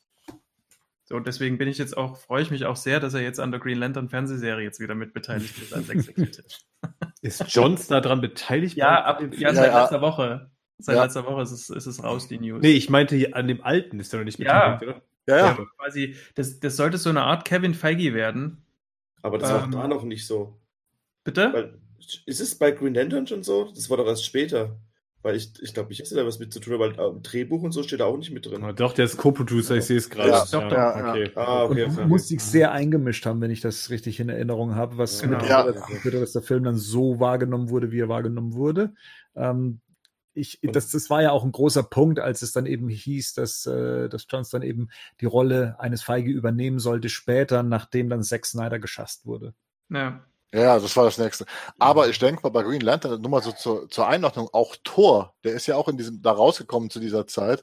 Auch der kam nicht gut bei den Fans an, weil auch der ja plötzlich dieses Fantasy-Element in, in, Superhelden reinbrachte und das ist am, bei den ersten Filmen noch nicht so gut angekommen. Also Thor war auch für Marvel nur so ein mittelmäßiger äh, äh, Box-Office-Erfolg. Äh, aber hat Thor nicht auch irgendwie, äh, der ist doch, ist ja nicht, der hat weniger als Iron Man, aber ich glaube, der war schon ganz gut. Und, äh, und vor allem, was bei Thor fand ich ganz gut war, dass diese neue Welt, dieses Asgard, als ich da im Kino war, das hat mich total geflasht, wenn ich ehrlich in bin. aber in Deutschland geil. nicht. Wir, wir reden ja hier speziell über Deutschland, wie es also, aufgenommen ja, wurde. Und hier, hier, in Deutschland ist Thor zum Beispiel, glaube ich, sogar schlechter weggekommen bei, beim Publikum als ein Green Lantern. Generell waren die Leute damit nicht so. Vor allen Dingen, ich denke mal, in Deutschland war es dieses Bildungsbürgerpublikum, was jetzt dank Nolan durch Dark Knight halt verwöhnt war, dann etwas, etwas irritiert, dass plötzlich so quietschbunte Comic-Verfilmungen äh, wieder in die Kinos kamen. Es waren Thor und Green Lantern, Lantern auf jeden Fall. Sie waren quietschbunt. Aber also, das Problem, aber das Problem in Deutschland haben wir ja generell. Also ich glaube tatsächlich, dass, dass, wir, dass wir da, ich meine, Green Lantern ist tatsächlich, in Deutschland ist das ein Held aus der, wenn, wenn aus der C-Reihe, wenn überhaupt. Ja. ja also ich meine, ja grüne, grüne Laterne, die grüne Leuchte. Also ich meine, das ist ja alles, äh, ne, das, ja. das, das ist ja ein bisschen wie Wonder Woman, äh, die, die das jetzt auch gekriegt hat, die Kurve, aber trotzdem natürlich, ähm, ich glaube auch nicht, dass ein neuerer Green Lantern-Film in Deutschland jetzt groß abräumen wird. Die grüne Leuchte, richtig. also. Das vergisst man immer wieder. Ja. Kann man nicht mit einem gelben Bleistift die besiegen? War da nicht alten. sowas? Ja, ja. Da war sowas mal irgendwie. Ist, ähm, Aber ja, wie gesagt, und das war für mich, also wenn man gerade die beiden Filme vergleicht, dann hat halt bei Green Lantern, der sah halt auch schon irgendwie alles ein bisschen billiger aus, fand ich so irgendwie. Ich fand, der sah auch damals schon nicht gut aus, auch ich mochte den Planeten nicht, diese. diesen- Oa. Bitte? ja, Oa. Oa, Oh, ja. ja. Aber der Ja. war richtig teuer, ne? Gülentern, ey, 200, 200 Millionen Dollar hat der gekostet. Der war, Ja, wegen- Vor allem auch Martin Wahnsinn, Campbell, ne? Der Ja, halt auch Martin- ein paar Jahre vorher äh, Casino Royale gemacht hat. Richtig. Der, der, wie ich finde, der beste Craig Bond ist so. Der, Aber wenn du dir auch mal anguckst, ist eigentlich Wahnsinn. Wenn, wenn du die Namen durchgehst, ne, ist es Ja. Wahnsinn. Also der ist unglaublich gut besetzt, der Green Lantern Film. Dann mit Campbell im Schnitt noch Stuart Bird und so. Also das ist ja schon von den Namen her ist das schon krass. Auch James Newton Howard, die Musik und so, ne. Also das ist ja schon echt prominent Mhm. besetzt, auch äh, sowohl vor als auch hinter der Kamera. Ähm, ist schon echt krass, dass das äh, einfach so abgeschmiert ist, auch in den USA insgesamt. Ne? Camp Campbell hat sich mit Jones gezofft. Das war eigentlich also das Grundproblem. Das hat unter anderem dazu, dazu geführt, dass da auch so viele Nachdrehs waren. Green Lantern ist einer dieser ersten ersten Filme, wo es so bekannt geworden ist, so mit der Pro Production Hell. Also da musste, wurde viel nachgedreht, da wurde noch während der Dreharbeiten so viel am Skript wieder umgeändert und umgebastelt. Der war ja auch am Anfang, wenn man Campbell Glauben schenken darf, war der viel ernster angelegt, als der Film dann später in die Kinos gekommen ist. Auch viele von den Gags und so weiter, das muss, muss in den Nachdrehs entstanden sein, dass man die Figur halt so humorvoll versucht hat aufzuziehen. Ich, Du es könntest passt also. aber Ryan Reynolds hat seine Frau kennengelernt. so. So, nämlich. Hat der Film wenigstens auch noch sein Vermächtnis. Eben. Genau, alles klar. Äh, wenigstens irgendwas Positives ist oder aus dem Film raus. Ja, aber du hättest selbst, Und die wenn, Liebe hat gesiegt. Hm. selbst wenn es eine hohe Gagdichte gehabt hätte, der Film, ne? äh, Das hat ja bei Marvel auch gezündet. Also Ja. du, man, man hätte das schon machen können, aber dann eben bitte gut. Und ähm, Rico hat recht, ich glaube, das CGI sah damals schon ziemlich ähm, billig aus. Ja, Vor- es war vor- sehr, billig. Vor allem hast du halt mit Green Lantern irgendwie so jemand, der mit seinem Ring alles machen kann. Und das, was er in dem Film macht, war alles irgendwie nicht so ganz geil, so fand ich auch. Ja. Also, das ist, Mhm. ach so. Aber was, was ich wirklich cool fand, den ich auch immer mag, immer noch, ist hier Sinestro. Mark Strong. Mark Strong. Den finde Ja, ich fast Mark Strong, immer ja. cool. Der spielt Max Strong geht immer. Ja, Ja. über, ich Ja. mag auch gerade in Kingsman, habe ich jetzt gerade wieder geguckt, die ersten beiden. Ich liebe den wirklich. Ich finde den Typ ist auch, Typ ist auch immer gut. Immer. Ja, Ja. voll. Ja. Also wirklich. Und Mhm. also das ist so gerade, das ist schon recht dann mit dem. Aber Besetz, an der Besetzung lag es auf jeden Fall nicht so. war jedes Jahr der Green Lantern so gesehen in der, in der medialen Ausrollung, sage ich jetzt mal. Ähm, einerseits haben wir einen, einen eigenen Animationsfilm bekommen mit Emerald Knights und äh, eine Animated Series, und über die habe ich auch schon mal kurz gesprochen und gesagt, ich finde die richtig geil. Ich habe die damals geguckt und ich habe mich, das war ja so eine Art von Batman Animated Series in 3D, wenn man so möchte, also 3D animiert. Und ich fand die richtig cool, weil eine Folge mit der nächsten zusammenhing und eigentlich ein schönes Universum aufgebaut hat. Ähm, ich habe sie, glaube ich, dann auch nochmal dem Gerd empfohlen. Der hat sie, glaube ich, dann auch zwischenzeitlich geguckt und auch seine Meinung geändert, nachdem er die Serie eigentlich gar nicht gucken wollte. Ja, ich hatte die erste Folge mal gesehen, war halt erstmal vom Animationsstil nicht so begeistert. Das hat mir nicht gefallen. Dann hattest du mir gesagt, schaust dir noch mal an.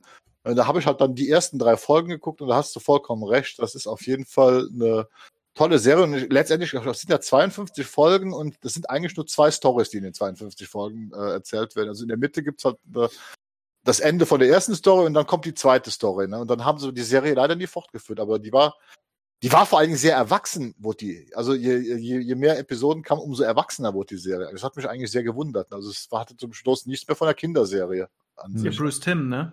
Ja, Bezüglich Batman lief 2011 im Animationsbereich ja Batman Year One, also die, die Animationsumsetzung des Kultklassikers von Frank Miller. Und ich weiß noch, wie enttäuscht ich von dem Film war und es mich nicht hab sagen trauen, dass mich dieser Film einfach nur gelangweilt hat. Mhm. war schon, also von der Umsetzung war ich richtig enttäuscht, weil die so zäh war und so ermüdend und irgendwie so schnarch. Ich weiß nicht, wie es euch da ging. Ich habe den ausgemacht, ehrlich gesagt. Ich habe den nicht zu Ende geguckt. Ich, das war auch so, das- das- guckt man sich irgendwie sonntags, nachmittags an, fängt an, dann, wenn man dann schon merkt, dass man irgendwas anderes, ich habe den erst vor, dem, vor zwei Jahren oder so mal, wollte ich den gucken. Weil man dann merkt, man guckt eher mehr aufs Handy als auf den Film, dann muss man es halt auch nicht weiter gucken, irgendwie so. Das war dann, Ich habe den gesehen, bei mir ist echt, ich hab, könnte da gerade nicht, nicht mehr was zu sagen, was ja auch schon alles dazu sagt. Also ja. ich, Mhm. bei mir ist da nichts hängen geblieben. So. Die Dramaturgie war furchtbar von dem Film. Also das Comic funktioniert ja mit seinen Akten. Das hat man ja auch versucht, im Film zu übernehmen. Und ich glaube, dem Film, obwohl er relativ kurz ist, hätte es aber tatsächlich gut getan, äh, Ja, nur zehn Dass Minuten. da noch- ja. Nee, aber dass, da, dass sich da ein ein Drehbuchschreiber nochmal wirklich die Dramaturgie vorgenommen hätte, weil ein, ein, so vieles wird so unendlich ausgewalzt, weil man auch versucht hat, wohl teilweise die Comic-Panels eins zu eins umzusetzen, wo man halt dann heute sagt, okay, die vier Seiten vom Comic, die wir in einer Szene abhandeln, weil da passiert nur das. Und bei dem Film hat man halt diesen Eindruck, sie wollten alles irgendwie übernehmen. Dazu kommt noch, das war, ist der erste DC-Film, also, wo mir aufgefallen ist, dass diese Animationen so hölzern waren. Also der ist ja äh, teilweise äh, wirkte der ja wie, wie bewegte Standbilder. Ne? Also dass so, so, so so ein Batman im Vordergrund, der wurde von links nach rechts geschoben äh, und im Hintergrund tat sich nichts. Also das war nicht sehr schön. Ja, der nimmt Gotham bei Gaslight um Jahre voraus. Also der war so Ja. unglaublich langsam erzählt und auch Ja. animiert. Das ist äh, unerträglich gewesen. Ja. Hm. Ja. Was aber für große Begeisterung gesorgt hat, war dann im Oktober 2011 Batman Arkham City, die lang erwartete Fortsetzung von Batman Arkham Asylum. Ich glaube, auf sämtlichen Systemen bis auf den PC äh, veröffentlicht worden. Ich glaube, PC hat sich verschoben und verschoben und verschoben und ich weiß gar nicht, ob es am Schluss auch noch rauskam oder ob es irgendwie x-mal gepatcht werden musste. Äh, war ich auch nicht darauf angewiesen. Ich habe es auf der PS3 gespielt. Ähm, und ich glaube, an dieser Stelle kann man sagen, dass wir den, den Arkham-Spielen ja sowieso nochmal einen eigenen Podcast geben werden oder einen mehrteiligen Podcast. Zumindest haben das die Jungs hier in Planung. Richtig? Wie, wie, wie weit seid ihr denn da? Keiner traut sich was zu sagen. hey Leute, Wir ich haben habe das hier angefangen. vorbereitet. Wir haben angefangen. Wir haben angefangen, ja. Wir sind in Pre-Production. Wir sind, wir sind gerade in der Wieder-Durchspielphase. Ne?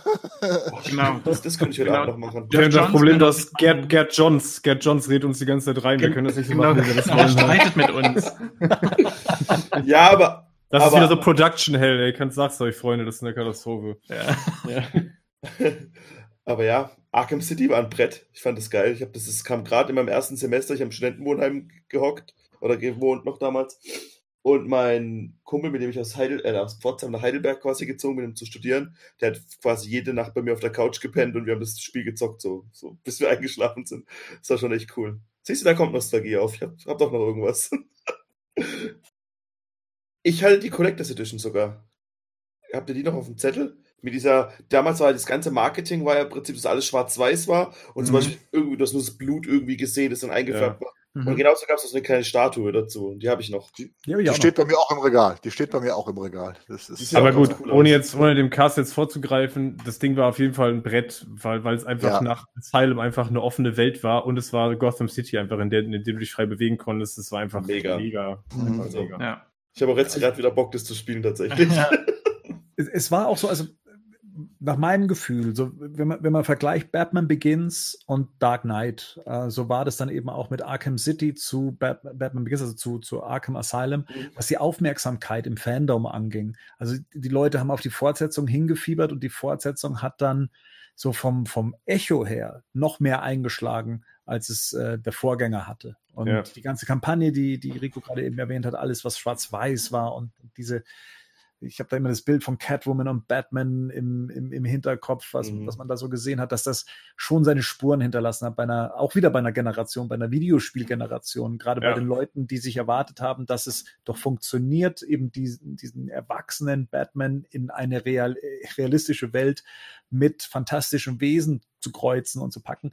Die Analogie ist, glaube ich, tatsächlich auch ganz gut, weil ich glaube, bei Asylum und Begins ist, sind auch sehr große Parallelen. So dieses, das kam erst hinten raus. Ne? Also Asylum war, glaube ich, auch so ein Spiel, da ging es wieder um eine Videospiel, also um eine, um eine Umsetzung ne? von einem Comic, von einem Film, von einer Filmfigur. Die hatten damals ja nicht, auch nicht den allerbesten Ruf, da haben viele gewartet. Dann kam ein wahnsinnig positives Presseecho. Also die, das Ding ist ja, Asylum war damals ja mega gut gespro äh, besprochen. Und ich glaube, das ist dann hinten raus recht erfolgreich gewesen. Und bei Arkham City war dann aber schon entsprechend ähm, der Bass auch schon da, ne? Wie das bei Dark Knight dann auch so war, ne? Bei Begins war das ja ähnlich. Das ist ja auch im Home-Video nochmal, Ja. der ist ja nochmal richtig steil gegangen, nachdem der im Kino ja gar nicht so grandios erfolgreich war. Und ich glaube, bei den beiden Spielen war es ähnlich. Und tatsächlich war das auch was, was, was Batman insgesamt dann im nächsten Medium einfach auf die nächste Qualitätsstufe gehoben hat. Ne? Also so dieses völlig ernst zu nehmen und ein Qualitätstitel. Also ein Titel, wo, wo alle sagen, selbst wenn du kein Batman-Fan bist, ist es immer noch ein geiles Computer- und Videospiel gewesen, ähm, was, glaube ich, viel für die Figuren, für die Marke auch damals getan hat. Man musste, es war eine Zeit, wo man keine Überzeugungsarbeit leisten musste, so, dass es gut ist. So, Genau. Ich musste Ja. niemandem, mit dem ich es gezockt habe, musste ich niemandem erklären, warum das jetzt vielleicht doch ganz geil ist, wie es vielleicht später im Kino war, sondern das war einfach ein Brett so. Das war einfach ein. Ja. Ja, total. Also, es- ja, das, das sieht man auch jetzt noch bei uns im Forum, dass immer, wenn der, der Batman-Spiele-Thread aufpoppt, bin ich ganz nervös, um dann wieder traurig zu sein. So. weil, ich hoffe, weil ich hoffe, dass jedes Jahr gerade zu E3, was ja jetzt bald wäre, immer was aufpoppt, dass irgendwas kommt, weil ich wieder, ich will mehr davon so einfach. Ne? Also, Mhm. Ja. Ja. Ja, generell, glaube ich, war in der Zeit Batman irgendwie, der, der Marke konnte nichts anhaben, weil sie Ja. überall dominant war. Also im, im Kino ähm, abgeräumt, im, dann sich hier eben auch in dem Videospiel neu erfunden und äh, hat beeindruckt. Das war so, als, als ob man der Marke nichts, nichts anhaben könnte. Ne? Das, ähm, man hat mit angehaltener Luft dann auch die ersten News ja von Dark Knight äh, äh, äh, Rises ne, äh, dann zu dieser Zeit dann mitbekommen. Und ich glaube 2011 oder 12 kam ja dann raus, dass äh, wie gesagt, dass das Ding jetzt endgültig kommt. Ich glaube, dann ging es los mit Anne Hathaway in der Besetzung, mit Catwoman. Äh, also das, das war eine spannende Zeit. Da kam dieses Game raus, gleichzeitig konnten sickerten sie die Film-News durch. Das war einfach Mhm. genial. Ne? Ja, das war auch so die Zeit, da konnte man mehr oder weniger bei den Dreharbeiten zugucken. Ne? YouTube war Ja. inzwischen etabliert. Die Leute haben ähm, aus am Set mitgefilmt, weil ja auch öffentlich gedreht wurde. Ähm, also da, da hat sich so alles formiert, was wir heute schon so als selbstverständlich kennen, sei es solche Sachen wie Reddit, das fand damals Mhm. noch in den Foren statt letztendlich, aber Mhm. auch diese ganzen Leaks, die, die gab es zu der damaligen Zeit und man wollte es eigentlich nicht lesen und hat es dann trotzdem gemacht, auch wenn es einem dann das Ende des Films versaut hat, etc., etc. Da, das war so die Zeit. Da hatte sich das gerade alles so festgesetzt in, in der Verbindung YouTube, Leute am Filmsets, Leute, die irgendjemanden kennen, die am Film arbeiten. Ähm, ja, da Das ja. der der Höhepunkt dessen, sage ich mal. da, daraus ist ja auch das Internet 2.0 quasi, ist ja dann auch so da gekommen, so gerade auch so viel selbst, ja, ich meine, das war schon echt cool. Das hat auch schon Spaß gemacht, da Teil dann auch irgendwie davon zu sein. Ich meine, gerade bei Rises war es ja ganz geil, da haben die ja, glaube ich, aus diesen- das haben wir auch schon beim Podcast besprochen, aber da wurde man auch als äh, quasi als ähm, Zuschauer eingeladen, dann irgendwie seine Stimme hinzuschicken und der erste Trailer wurde auch in so einem Snippet irgendwie verpackt oder das glaube ich Mhm. irgendwie sowas, mich zu erinnern, dass Ja. man da irgendwie, irgendwelche Sounddateien auslesen musste, dann war was drin und so. Das war schon echt eine coole Zeit so. Ja. Ja, und damit sind wir auch schon bei 2012, also dem Jahr, in dem Dark Knight Rises startete. Marvel brachte da die Avengers ins Kino, noch vor äh, Dark Knight Rises, was äh, Rises so ein bisschen das Momentum traurigerweise geklaut hat, muss man so in der Nachbetrachtung sagen, ist, ist äh, eben dann der Amoklauf von, von äh, Aurora, der damals zur Premiere des Films stattfand, als da jemand ins Kino gelaufen ist und ähm, um sich geschossen hat. Ich kann mich noch daran erinnern, wie ich in der Arbeit saß und äh, die News verfolgt habe in den USA und die Leute Angst hatten, ins Kino zu gehen. Ähm, was, was natürlich selbstverständlich ist, dass, dass die, diese Ängste dann Mhm. ausgelöst werden, weil es auch ein mehr oder weniger ein direkter Bezug zum Film erfunden wurde oder zumindest ähm, berichtet wurde. Sagen wir mal so. Ähm, der Typ soll von sich behauptet haben, er wäre der Joker. Er hatte rot gefärbte Haare. Naja, hm, wie, Gefärbte Haare. Ähm, Hm. und es, es, es war, es war echt schwierig. Und selbst als der Film dann in Deutschland startete, was ja kurz drauf war, hatte man, also ich zumindest, schon so das ungute Gefühl, ähm, selbiges könnte in Deutschland passieren, dass es Nachahmer gäbe. Ich Mhm. weiß auch gar nicht, ob man nochmal die Sicherheitsgeschichten äh, erhöht hatte in Deutschland für den Film bei, beim Kinobesuch. Da bin ich mir gerade nicht mehr so sicher, ob ich das jetzt falsch abgespeichert habe. Aber ich kann mich daran erinnern, dass ich selbst sehr besorgt war, in die Vorstellung zu gehen. Ja, ich habe auch mit meiner Mutter darüber dann gesprochen, so weil wir nachts in die Premiere gegangen sind. Das, das war, glaube ich, irgendwann um meinen Geburtstag muss der gekommen sein. 25. Juli, kann das sein, sowas?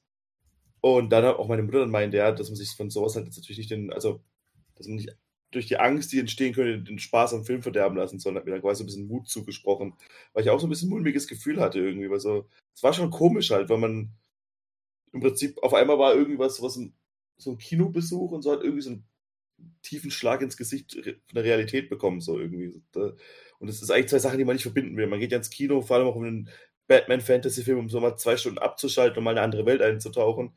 Da will man sich über so Sachen eigentlich nicht Gedanken machen, ne? So, also, das war schon echt komisch. Ich sag mal, das ist vielleicht auch bezeichnend für dieses letzte Jahrzehnt, äh, äh, was alles passiert ist. Das ist äh, egal, wo wir uns amüsiert haben. Man hat in diesem Jahrzehnt auch immer das Gefühl, dass so eine Art Gefahr mitgeschwungen hat, weil wir hatten ja nicht nur diesen Amoklauf, wir hatten Dutzende Terroranschläge, ja auch in Deutschland unter anderem, alles was passiert ist und so weiter. Also äh, äh, das ist dieses Jahrzehnt, glaube ich, wo, wo, wo wir alle anfingen, uns so nicht mehr so sicher zu fühlen. Also ich sag mal, äh, selbst wie äh, äh, der 11. September 2001 gewesen ist, das war in Amerika, das war weit, weit weg, aber so ab den 2010er Jahre hatte man immer dieses Gefühl, es könnte überall sein. Man hatte immer dieses Gefühl, äh, ja, das könnte so hier, also das, das schwang so ein bisschen mit in diesem Jahrzehnt oder schwingt auch noch nach heutzutage. Ja, man merkt halt, dass die Welt doch kleiner dann irgendwie ist, weil ja auch hier ja. also, auch viele so Sachen dann auch passiert sind. Auch, ich meine, ja. in London, in, in, in Berlin gab es Sachen, die in den letzten zehn Jahren passiert sind und so. Und das, ja, schon komisch. Was ich auch glaube, was so ein Film wie, wie, wie Dark Knight Rises so im Nachhinein betrachtet, ja, das wird da in Verbindung gebracht, aber die sind da, sag ich mal, in Anführungsstrichen auch prophetischer, weil Dark Knight Rises geht ja dieses Leichte, was zum Beispiel Avengers berühmt gemacht hat, den ersten 2012, muss der größte Kinoerfolg in diesem Jahr geworden ist, weltweit. Äh, das war ja diese Leichtigkeit, die dieser Film präsentiert hat, mit der er die seine Geschichte erzählt hat. Äh, und da kommt dann halt im Sommer, also vier Monate später, glaube ich, ist ja dann Dark Knight äh, Rises gestartet. Und das ist einfach schwere Kost. Das muss man mal einfach so sagen. Das ist, das ist ein ganz anderes Kaliber, also äh, vom, vom Storytelling, auch von der Intensität, wie diese Geschichte erzählt worden ist, äh, die, die, einen ganz anderen Impact hat. Und ich glaube, das ist, glaube ich, auch das Problem, was so, warum Dark Knight Rises nie so der ganz große Erfolg geworden ist wie The Dark Knight. Weil ich glaube, äh, Dark Knight Rises letztendlich viel deprimierender ist. Ich denke, das, ähm, das, das macht eine ganz, eine ganz andere Ebene auf, wenn ihr das jetzt so parallel zieht. Also, ne, was, was ist denn da eigentlich passiert gesellschaftlich und ähm, welche Filme sind denn da rausgekommen? Ich glaube, an der Stelle kann man so diesen Bruch sehen zwischen, was will man denn eigentlich sehen? Auf der einen Seite hast du äh, so diesen, will das mal nennen, so diesen Biedermeier-Rückzug, also so völlig zurück in, ähm, äh, ich, ich will nur noch Spaß, ich will nur noch irgendwie bespaßt werden, ich habe keinen keinen Bock mehr, dass es irgendwie düster ist, weil es ist ja, die, die Realität um mich drumherum ist ja schon düster, ne? Und auf der anderen Seite hast du halt diesen, ähm, diesen Dark and Gritty Ansatz, den dann quasi die andere Seite eher bevorzugt, die sagen, hört mal zu, das, ähm, wir sind hier, wir sind hier Zyniker quasi, äh, wir wollen alles so sehen, wie es tatsächlich ist. Die Welt ist eben kein, mhm. ähm, besteht nicht aus rosa, rosa Honigkuchen, sondern jetzt äh, wollen wir eben auch sehen, wie es ist und wie Batman in so einer Welt zum Beispiel aufräumen würde. Ne? Also ich glaube, da sieht man schon so auch die Entwicklung dann später hin zu BVS oder zu eben diesen dunkleren Heldenfilmen. Und auf der anderen Seite hast du dann eben diese Marvel-Spaßwelt, die es ja selbst, äh, wo es ja selbst am Ende dann ähm, irgendwann ernsthaft, ernsthafter wird, ne? Ja gut, aber das ist doch, das sind ja auch völlig verschiedene Zielgruppen einfach auch, ne? Also ich meine, dass du mit einem Film des Musters von Avengers was für mich so der typische Familien-Blockbuster-Popcorn-Kinofilm ist. So, da brauchst du, ne, da kannst du jeden mit reinnehmen. Das ist halt, ne, und selbst wenn der du das halt nicht, also, eben, der funktioniert ja auch einfach. Man muss aber auch tatsächlich sagen, das, was der will, macht der auf einem extrem hohen Level. So, und ich habe mit dem damals großen Spaß gehabt. So, mhm, ne, und ich voll. glaube, dass ähm, dass der einfach als Team-Up-Film einfach gut funktioniert. Klar, der hat nicht viel Substanz und das ist jetzt kein mhm. Film, mit dem du rausgehst und dann redest du nicht darüber, was der jetzt an politischem Zeitgeist spiegelt. Und das hat jetzt sicherlich die Tiefe Rises da. Das ist so ein typischer Film, wo du rausgehst und dich nochmal über, ah, die Szene und ne, geil, und als er da reinkam, so, das sind die, das ist so der Film. ähm, aber dafür guckst du den dir, dafür gucken, gucken sich den halt auch, ne, irgendwie, weiß ich nicht, Millionen Leute halt dreimal an. So, mhm. ähm, halt ein Rises, da ist die Zielgruppe aus meiner Sicht auch deutlich kleiner. Allein schon, wen, wen, wen der Film anspricht.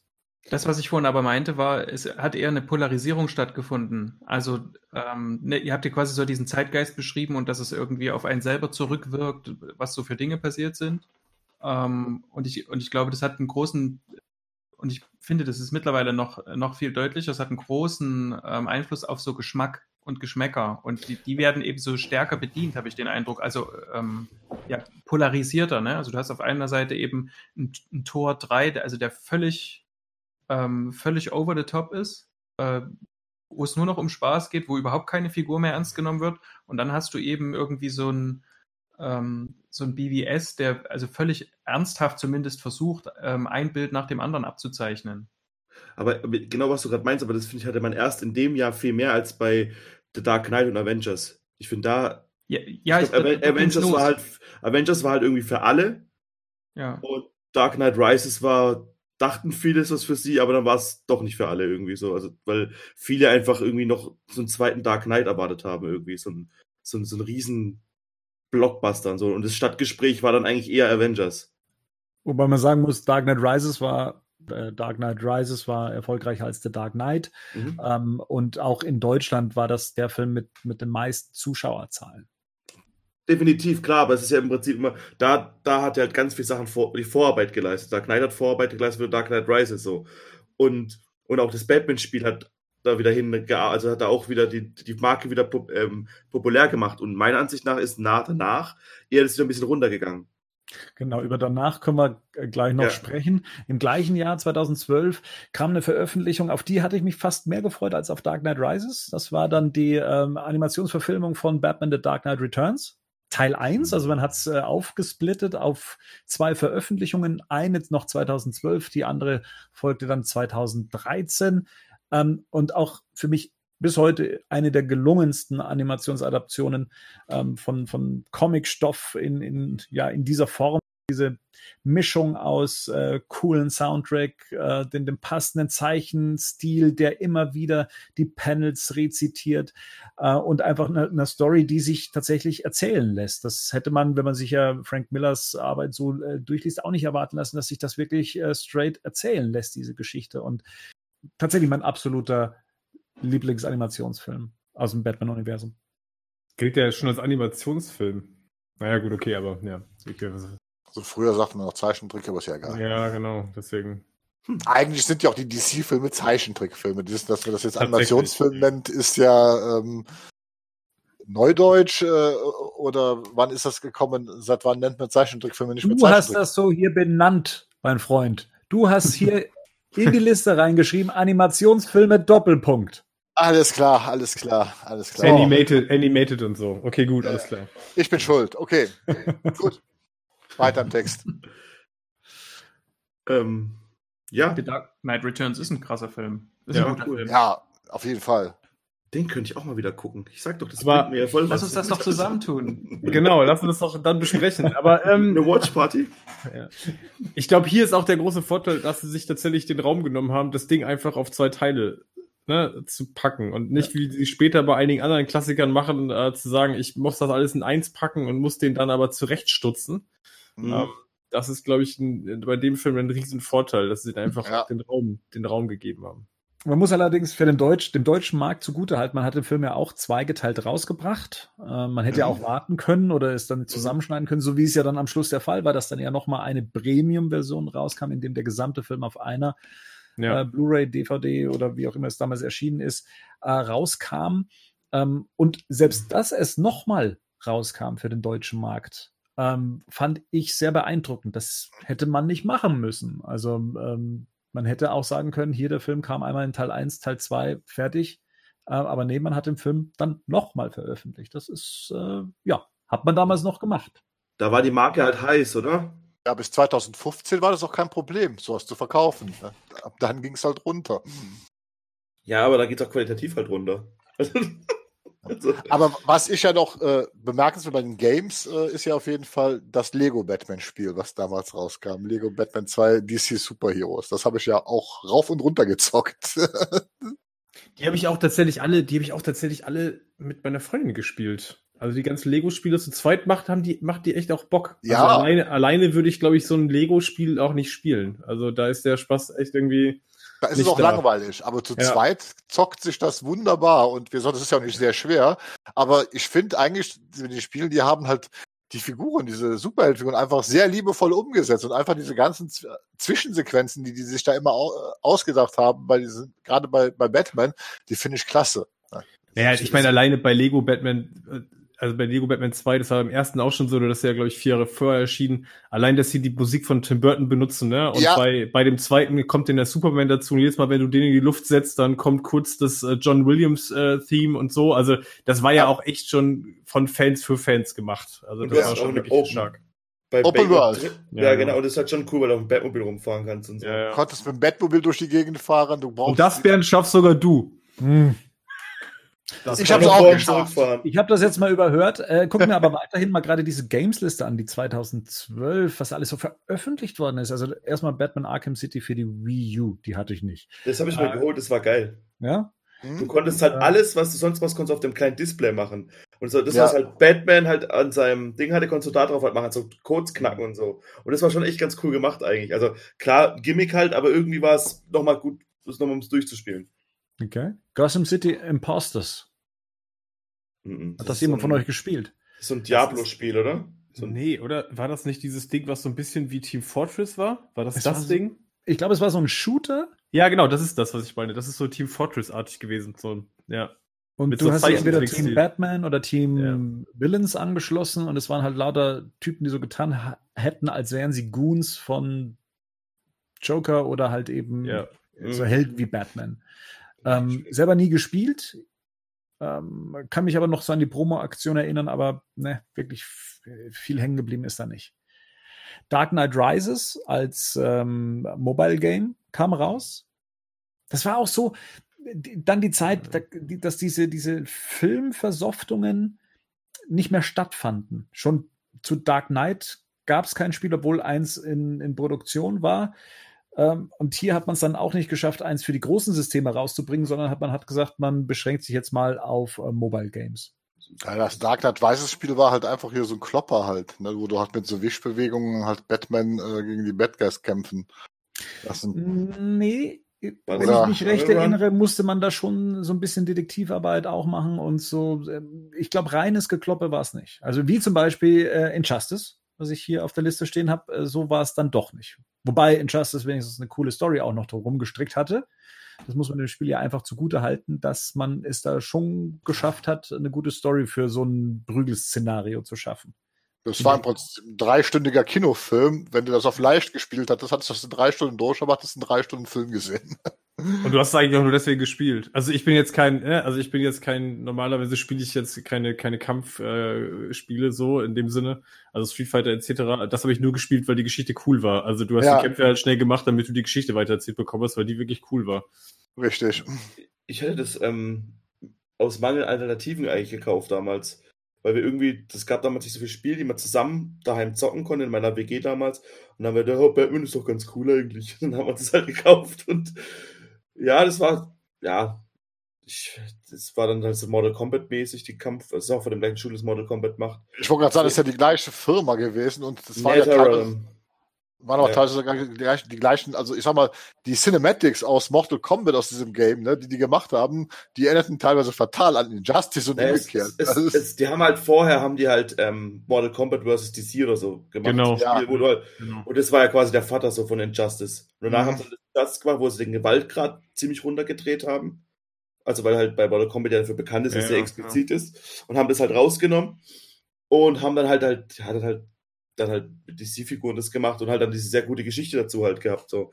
Und für so zwei Abende war das schon witzig, hab ich mir halt auch kein eh, ich mag auch nicht gerne Spiele gegen andere spielen.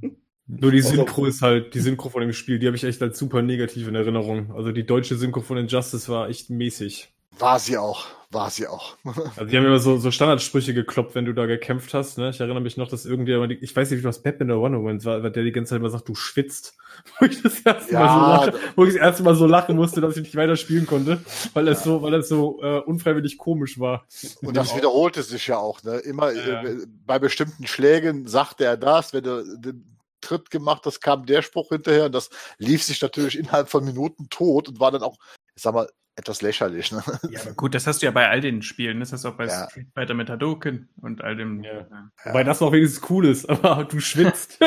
Ja, du Wenn schwitzt. du dir Ja. das siebte Mal im Kampf, du schwitzt. Aber auch Aber so ich- richtig schlecht gesprochen einfach. Aber es war ja viel, ändert ja nichts daran, dass das Spiel insgesamt schon gut war. Ja. Ja. Und die Finishing Moves oder nein, die, die du zwischendrin hattest, wenn du die Leiste aufgeladen hattest, Ja. die fand ich ziemlich geil, wenn dann Aquaman den Hai geholt hat, der den Kopf abgebissen hat und so, das Ja. war schon nicht schlecht. Ja, Oder Superman ins All geflogen ist und dann den mitgenommen hat, den Gegner und runtergekloppt hat. Genau. Das war schon ganz cool, ja, das Genau. stimmt. Bei, bei Batman kam das Batmobil, oder? Ja. genau, da kam es Genau, und er ist drüber gesprungen. genau, und hat den dann überfahren, das war schon cool, ja. Das war ja die größte Motivation, war ja im Prinzip die Arenen du konntest ja quasi in der ersten Arena den Kampf schon gewinnen, ne? aber wenn du das geschickt angestellt hast, konntest du ja die Leute durch die Gegend prügeln, dann wurden, wurde ja, hat sich ja die Arena erweitert. Das war dann nachher so, so bei mir so, so ein kleines Motivationsziel. Ich wollte halt immer alle drei Schauplätze pro, pro Arena sehen, hier, ne, um dann, um dann dahin zu kommen. Dafür Ja. mussten wir ja die Leiste aufladen, mit dem Special die Begrenzungen kaputt schlagen, also mit dem Gegner, um dann in, in diese nächste Ebene zu kommen. Ah, war schon lustig. Nur das Batman-Kostüm sah scheiße aus. In den Comics übrigens auch. Damit war ich auch immer sehr unzufrieden mit der Darstellung von Batman. Ähm, die nächsten Titel, die ich noch auf der Games-Liste habe, wie Justice League Earth's Final Defense, ähm, Young Justice Legacy und, wir kennen das nicht, Scribble Notes Unmasked, a DC Comics Adventure. ähm, nehme ich jetzt mal an, habt ihr nicht gespielt? Nein. Doch, ich hatte Young Justice Legacy. Aha. Das ist mir nur kaputt gegangen. Also das war, glaube ich, irgendwie ein US-Import oder irgendwie sowas. Das habe ich bei, äh, bei eBay, glaube ich, mal gefunden. Das war, das, das hat so die Zeit aufgefüllt äh, von dem Trickfilm Young Justice. Zwischen den beiden Staffeln hat es quasi die Zeit aufgefüllt und von X-Men gab es schon mal so einen Action-Adventure-Plattformer. der war ganz, der war recht ähnlich. Da gab es so ein paar Trickfilmsequenzen zwischendrin. Aber das ist wirklich, ich habe es völlig vergessen. Also das kann nicht so gut gewesen sein. Mhm. Auf, auf welchem System? PS3 hatte ich das, glaube ich, damals. Muss, Hm. kann nur PS3 gewesen sein. Nichts, was man nachholen muss, auf jeden Fall. Auch die Story war vergessenswert off- offenbar. Alles klar. Dann lass uns mal weitergehen ins Jahr 2013. Hier setzen sich ja so ein paar Sachen fort. Wie schon gesagt, Batman The Dark Knight Returns kam der zweite Teil raus. Im Kino lief dann endlich Man of Steel. Der wurde verschoben ins Jahr 2013. Red 2 kam ins Kino. Marvel brachte Iron Man 3 und Tor 2 in die deutschen Kinos. Ähm, und ja, hier schreibt der Gerd, dass die, dass das die Arrow-Staffeln äh, dann auch in Deutschland äh, zu sehen waren. Mhm. Ähm, was nicht in Deutschland erschienen ist, ist Justice League The Flashpoint Paradox, äh, der Animationsfilm, den ich sehr gelungen fand. Ähm, sehr schade, dass es der nicht nach Deutschland äh, geschafft hat, auch nicht mit einer deutschen Synchro. Ist inzwischen erhältlich mit deutschen Untertiteln. Naja, iTunes hat ihn, ähm, ich glaube, vor zwei Jahren haben sie ihn Untertitel dann auf den Markt gebracht. Genau, auch bei Prime erhältlich. Ähm, coole Story, also basierend auf, auf dem Comic und dann auch der Wegweiser für die äh, New 52 Animationsfilme, die dann daraufhin folgten. Dementsprechend schade, dass diese Weichenstellung es nicht nach Deutschland geschafft hat. 2013 war verstärkt geprägt von ähm, wieder mal dem Spielesektor. Ähm, und zwar Arkham Origins. Ja. Zwei Das war- Jahre nach Arkham City, allerdings mit der Einschränkung. Ist halt kein eigenständig, also ist keine direkte Fortsetzung gewesen im klassischen Sinne, sondern im Prinzip hat Rocksteady seine komplette Ingame-Engine Warner Bros. Montreal übergeben. Die haben halt eine neue Story geschrieben dazu und das Spiel halt da stattfinden lassen. Also ähm, eine der Kritikpunkte damals war ja unter anderem auch, dass man das Ganze auch als DLC zu Arkham City hätte rausbringen können. Oh. Dafür war es dann doch zu groß und zu toll. Ja. die, die Story war halt zu, äh, einfach zu komplex. Also ich sag mal, äh, wie gesagt, aber de facto ist es halt exakt das gleiche. Also die Mechaniken sind komplett gleich. Da wurde auch nichts geändert. Aber ich, ich mag die Story. Ich mag tatsächlich die Story von Arkham Ich habe auch die Kritik nie verstanden. Ja, ich nicht. fand das mega. Also Ja. das, Vor allem die Betthöhle, man konnte in der Betthöhle umziehen. Ja, eben, ich eben. finde tatsächlich, ich fand das damals, ich musste, musste die noch mal spielen, das mache ich dann zu den Casts noch mal, aber aus meiner Erinnerung heraus war das tatsächlich atmosphärisch, würde ich das für mich noch über City, also über Arkham City ansiedeln, weil ich fand das damals wirklich richtig, richtig gut. Also diese ganze Winter-Weihnachtsstimmung, ne, die Ja. da so ein bisschen herrschte, ich Ja. fand das mega, das passte so mega gut zu Batman irgendwie oder auch zu Gotham und das hatte so ein bisschen was von Returns äh, in, in, von der Atmosphäre her, dieses Weihnachts- und Winterding, Ja. ähm, richtig geil. Total stiefmütterlich behandelt, auch jetzt, dass man das nicht auf den aktuellen Konsolen spielen kann, nervt mich total. Ja. ja, du kannst es nur bei PS Now. PS Now kannst du streamen halt. Das Ne? mache ich heute Abend. Egal. Ähm, das ist also wirklich, das ist auch, was ihr alles sagt. Ich meine, das Blöde ist, im, im deutschen Trailer wurde ein bisschen gespoilert. Ja. Also Ja. man hat, wer, wer weiß, was im Spiel passiert so. Und wenn man Mhm. dann halt, Black Mask hat sich sehr nach einer anderen Figur angehört. Das haben sie dann aber, glaube ich, dann schnell wieder zurückgenommen. Und gegen Ende gab es halt so ein bisschen viel Bosskämpfe nacheinander, fand ich. Wenn ihr euch erinnert. Da gab's Ja, ja. Gegen Ende gab es einen Boss. Aber generell war das geil. Das Winter-Setting war top. Und ich glaube, man hat auch teilweise, ähm, oder was sie ganz cool bei den Spielen generell gemacht haben, dass sie trotzdem immer darauf geachtet haben, dass Gotham City sich quasi weiterentwickelt, aber die Sachen trotzdem noch zu sehen sind, die es in anderen Spielen nicht zu sehen gibt. Das heißt, du siehst es schon, zum Beispiel auch bei Asylum siehst du ja schon Kulissen hinten von Gotham City. Und die haben die dann so wieder genommen und dann quasi dann animiert und gemodelt. Und das, das Stadtbild könnte man quasi zusammenpassen. Das macht alles irgendwie auch Sinn. Und das haben sie da auch weitergemacht, weil sie, glaube ich, nur Arkham City vergrößert haben, ne? Sind da, glaube ich, ein mhm. paar Gebiete dazugebaut, oder? Da sind, da sind zwei ja. Gebiete dazugekommen, ansonsten ist es sogar gleich. Wie gesagt, die, die Engine ist ja offen. Im Prinzip, deswegen ist ja, glaube ich, auch die Hoffnung der Fans immer wieder auf neue Batman-Spiele. Das ist ja, wie gesagt, ist die, die, dieses System, dieses Engine-System existiert ja. Im Prinzip könntest du halt einen, einen Story-Schreiber beauftragen, eine neue Story zu schreiben und dann könnte man das, also man müsste halt die Cinematics neu machen, für die Story halt, aber man könnte das dann halt in diese, in diese Mechaniken einsetzen.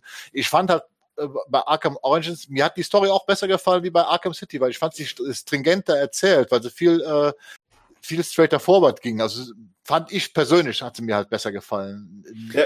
in der Richtung. Ne? Aber ich, ich, glaub, ich glaube, es war, das Spiel wurde schon vorab, glaube ich, äh, nicht, nicht so positiv gesehen, weil ja offiziell kommuniziert wurde, dass nicht mehr Rocksteady dran arbeitet, mhm, sondern genau. dass es eben ein anderes Studio macht. Und ich glaube, ab dem Moment war schon die Stimmung dem Spiel gegenüber im Eimer. Und das hat sich durchgezogen bis zur Erscheinung. Dann gab es natürlich viele positive Stimmen auch, aber man hatte so den Eindruck, so dass ähm, ja die Fans das grundsätzlich nicht so geil fanden, dass es, dass es da einen Wechsel gab, ähm, weil sie damit eben auch dachten, dass da jetzt ein ganz große Qualitätseinbußen mit einhergehen. Aber genau das Thema könnt ihr ja dann auch in den äh, in den, in den Arkham Casts dann eben machen äh, mal angehen und näher beleuchten.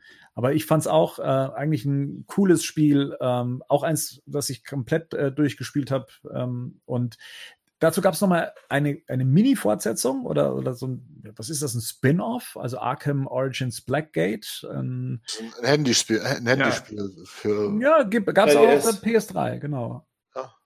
Das kam, später, später aber, das kam später auf der Playstation raus, aber es war erst, glaube ich, Handheld. Nicht Handheld. Ja. Handheld, ja. ja. PS das ist doch, ist doch so, so ein Zeitscroller, ne? Ich, ich, hab, ich kann mich dunkel daran erinnern, ich weiß es aber nicht mehr. Weil ich habe es auch, glaube ich, mal zwar runtergeladen, aber nie komplett durchgespielt. Das war, habe ich nie gespielt. Das gibt's leider nicht mehr. Wir müssen das mal für den Cast müssen wir gucken, wo wir das nachher kriegen. Vielleicht gibt's ja auch bei PS Now. Das gab's für Nintendo aber auch, ne? Ja, ja, für die 3DS. Für den 3DS, ja, genau. Ja, ja, ja, genau, okay, alles klar, ja. Weil ich habe gerade sofort Nintendo assoziiert damit irgendwie. Deswegen, da könnten wir es sogar noch bekommen als Modul für Nintendo 3DS. Das dürfte sogar noch funktionieren. Bei eBay vielleicht mal gucken, ja. Na dann. Ich habe sogar noch einen DS hier rumfliegen. Der funktioniert noch.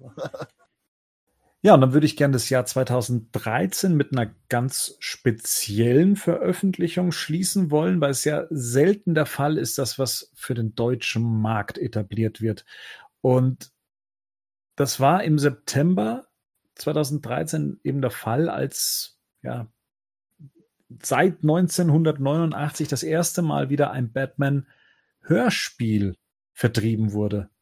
Das ist erschienen von dem Münchner Label Highscore Music und die haben recht aufwendig ähm, mehrteilige Batman-Geschichten rausgebracht. Ähm, das Ganze fing an mit Gotham Knight, der Mann in Schwarz. Teil 2 hieß Krieg, Teil 3 war Monster.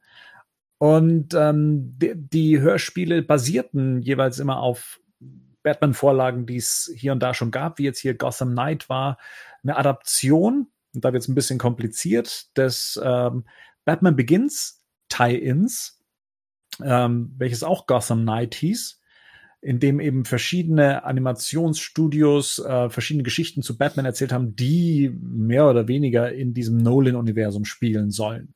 Also als Fortsetzung von Batman Begins. Und davon wiederum gab es einen Roman. Und dieser Roman diente als Vorlage eben für diese Hörspiele. Zumindest für die ersten drei, Gotham Knight 1, 2, 3.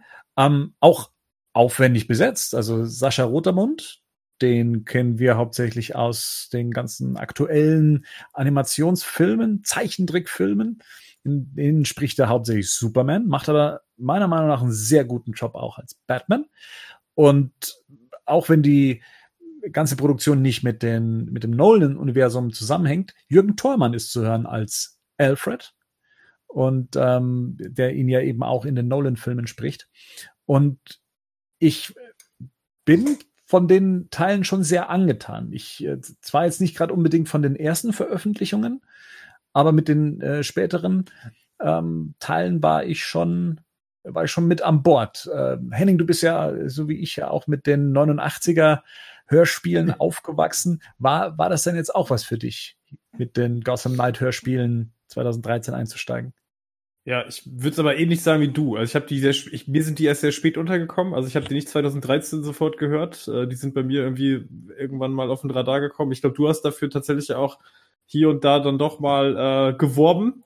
Ähm, fand tatsächlich, ich fand auch die ersten Teile schon wirklich ganz gut. Muss aber tatsächlich sagen, ich habe die auch bis heute nicht alle gehört. Also ich habe die letzten zwei kompletten Reihen nicht gehört, weil da wirklich auch viel erschienen ist. Ne? Und die sind jetzt ja auch nicht gerade super kurz. Mhm. Ähm, und wir hatten es ja vorhin schon mit Zeit etc. Also, und ich bin dann meistens abends doch eher jemand, der dann eher zum vorm Schlafen nochmal einen Comic liest, als ein, Hör, ein Hörspiel zu hören. Ich habe die aber auch alle. Also das, ich meine, die kann man, glaube ich, bei Spotify auch sich, sich äh, anhören. Ähm, Finde die tatsächlich aber für ein Hörspiel auch extrem gut gemacht. Wie gesagt, aber steigert sich hinten raus, da hast du schon recht. Wie sieht's beim Rest der Mannschaft aus? Habt ihr da auch reingehört? Kennt ihr die Teile überhaupt oder hört ihr da das erste Mal von? Ich höre das erste Mal von und habe aber auch nicht reingehört und werde es auch in Zukunft nicht tun. Wie ich schon mal Was? erwähnt habe, Hörspiele sind nicht mein Ding. War noch nie mein Ding. Okay. Es geht aber nicht, es ist ein Batman-Podcast. Dann hört doch gefälligst die, die Batman-Hörspiele an. Das kann doch nicht so schlimm sein jetzt. Also ich freue mich ja schon richtig drauf. Also gerade halt auch die, wenn ich mit meinem Hund durch die Wälder von Heidelberg streite, ist perfekt, das sich anzuhören eigentlich. Wie ist denn das? Ich meine, wenn du sagst, dass die Stimme von Michael Caine Alfred spricht, hast ja. du dann auch, hat man dann auch direkt Alfred oder Michael Caine, weil man stellt sich dann immer im Kopf so ein bisschen was vor. Hast du dann direkt Michael Caine, der dann da steht, oder? Also bei mir war es auf jeden Fall so. Henning, bei dir? Okay. Ja, aber da ich auch, also das kommt wahrscheinlich ein bisschen darauf an, ob man bei Film O-Tonschauer ist oder Synchroschauer, ne? Also für mich ist halt die Synchro von Michael Caine, es ist halt einfach Michael Caine. Also die Stimme würde ich auch so sofort Michael Caine assoziieren. Von daher ist es beim Hörspiel auch genauso. Und habt ihr da auch ein Bild für einen Batman dann? Oder? Ja, da habe ich lustigerweise eher so, so einen modernen Comic-Batman vor Augen. Also okay. gar keinen keinen realistischen, kein Schauspieler, ähm, natürlich auch kein Christian Bale, weil da gibt's ja auch die Bild-Hörschere, weil man eben David Nathan nicht hört.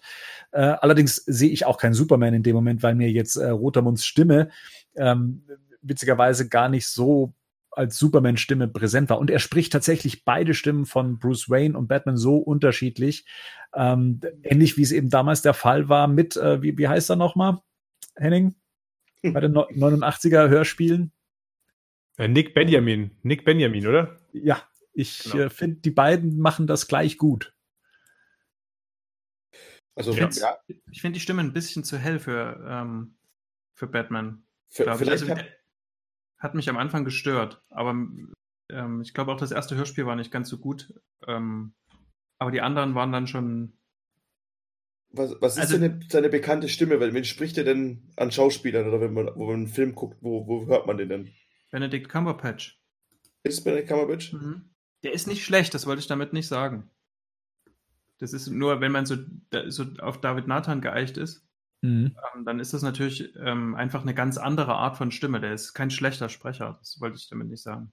Also der spricht auch John Hamm und Army Hammer auf jeden Fall noch, ne? Also ja. der hat schon, spricht schon ein paar bekannte Leute auch. Dann haben wir doch schon unseren perfekten Batman.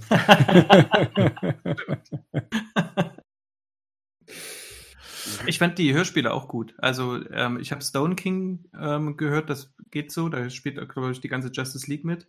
Aber mir fehlt, ja. noch, das, mir fehlt noch das letzte Teil, aber ähm, No Man's Land ist überragend. Weil ja, gerade die englischen Titel, äh, die heißen, ah, die heißen, haben noch englische Titel irgendwann, sehe ich gerade. Ja.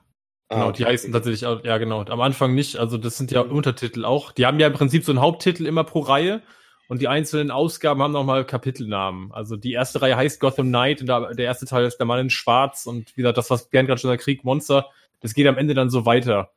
Ne, die haben dann auch mal Untertitel. Wird es noch produziert? Weil ich sehe gerade, es geht hier bis Death White. Äh, Death White.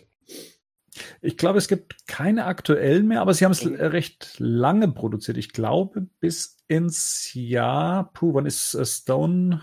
2017 ist Dead White, äh, genau. Das ist das letzte, oder? Dead, Dead White, White ist das letzte, genau, das ist 2017. Oh, okay. Da steht auch ihr hier, ähm, Mai 2017 wurde Ja, es genau. Spotify hochgeladen. Aber die haben das nie offiziell äh, quasi für beendet erklärt.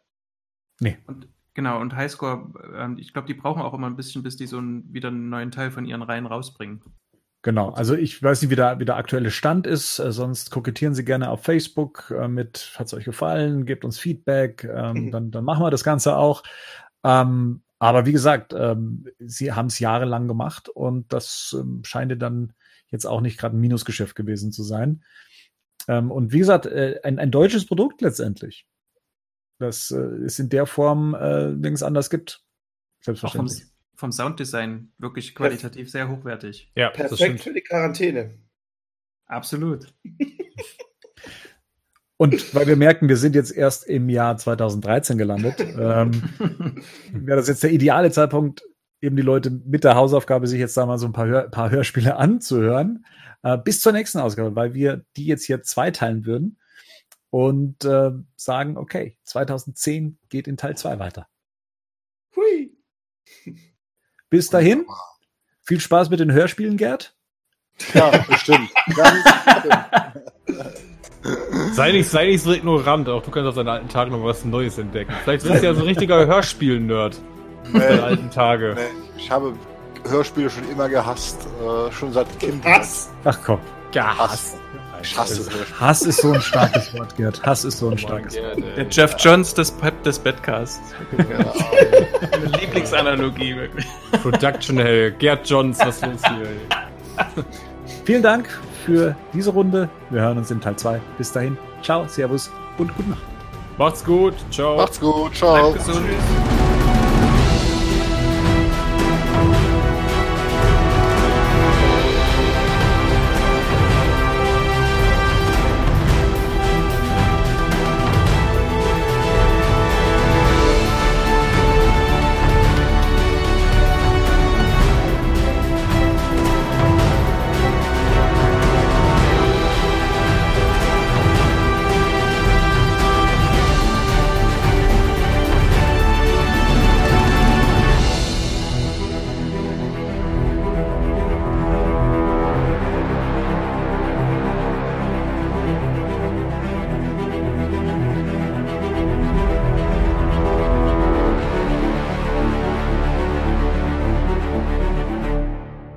Batman News Badcast ist ein Podcast-Projekt von Fans für Fans. Batmannews.de und der Badcast stehen nicht in Verbindung mit Warner Bros. oder DC Comics.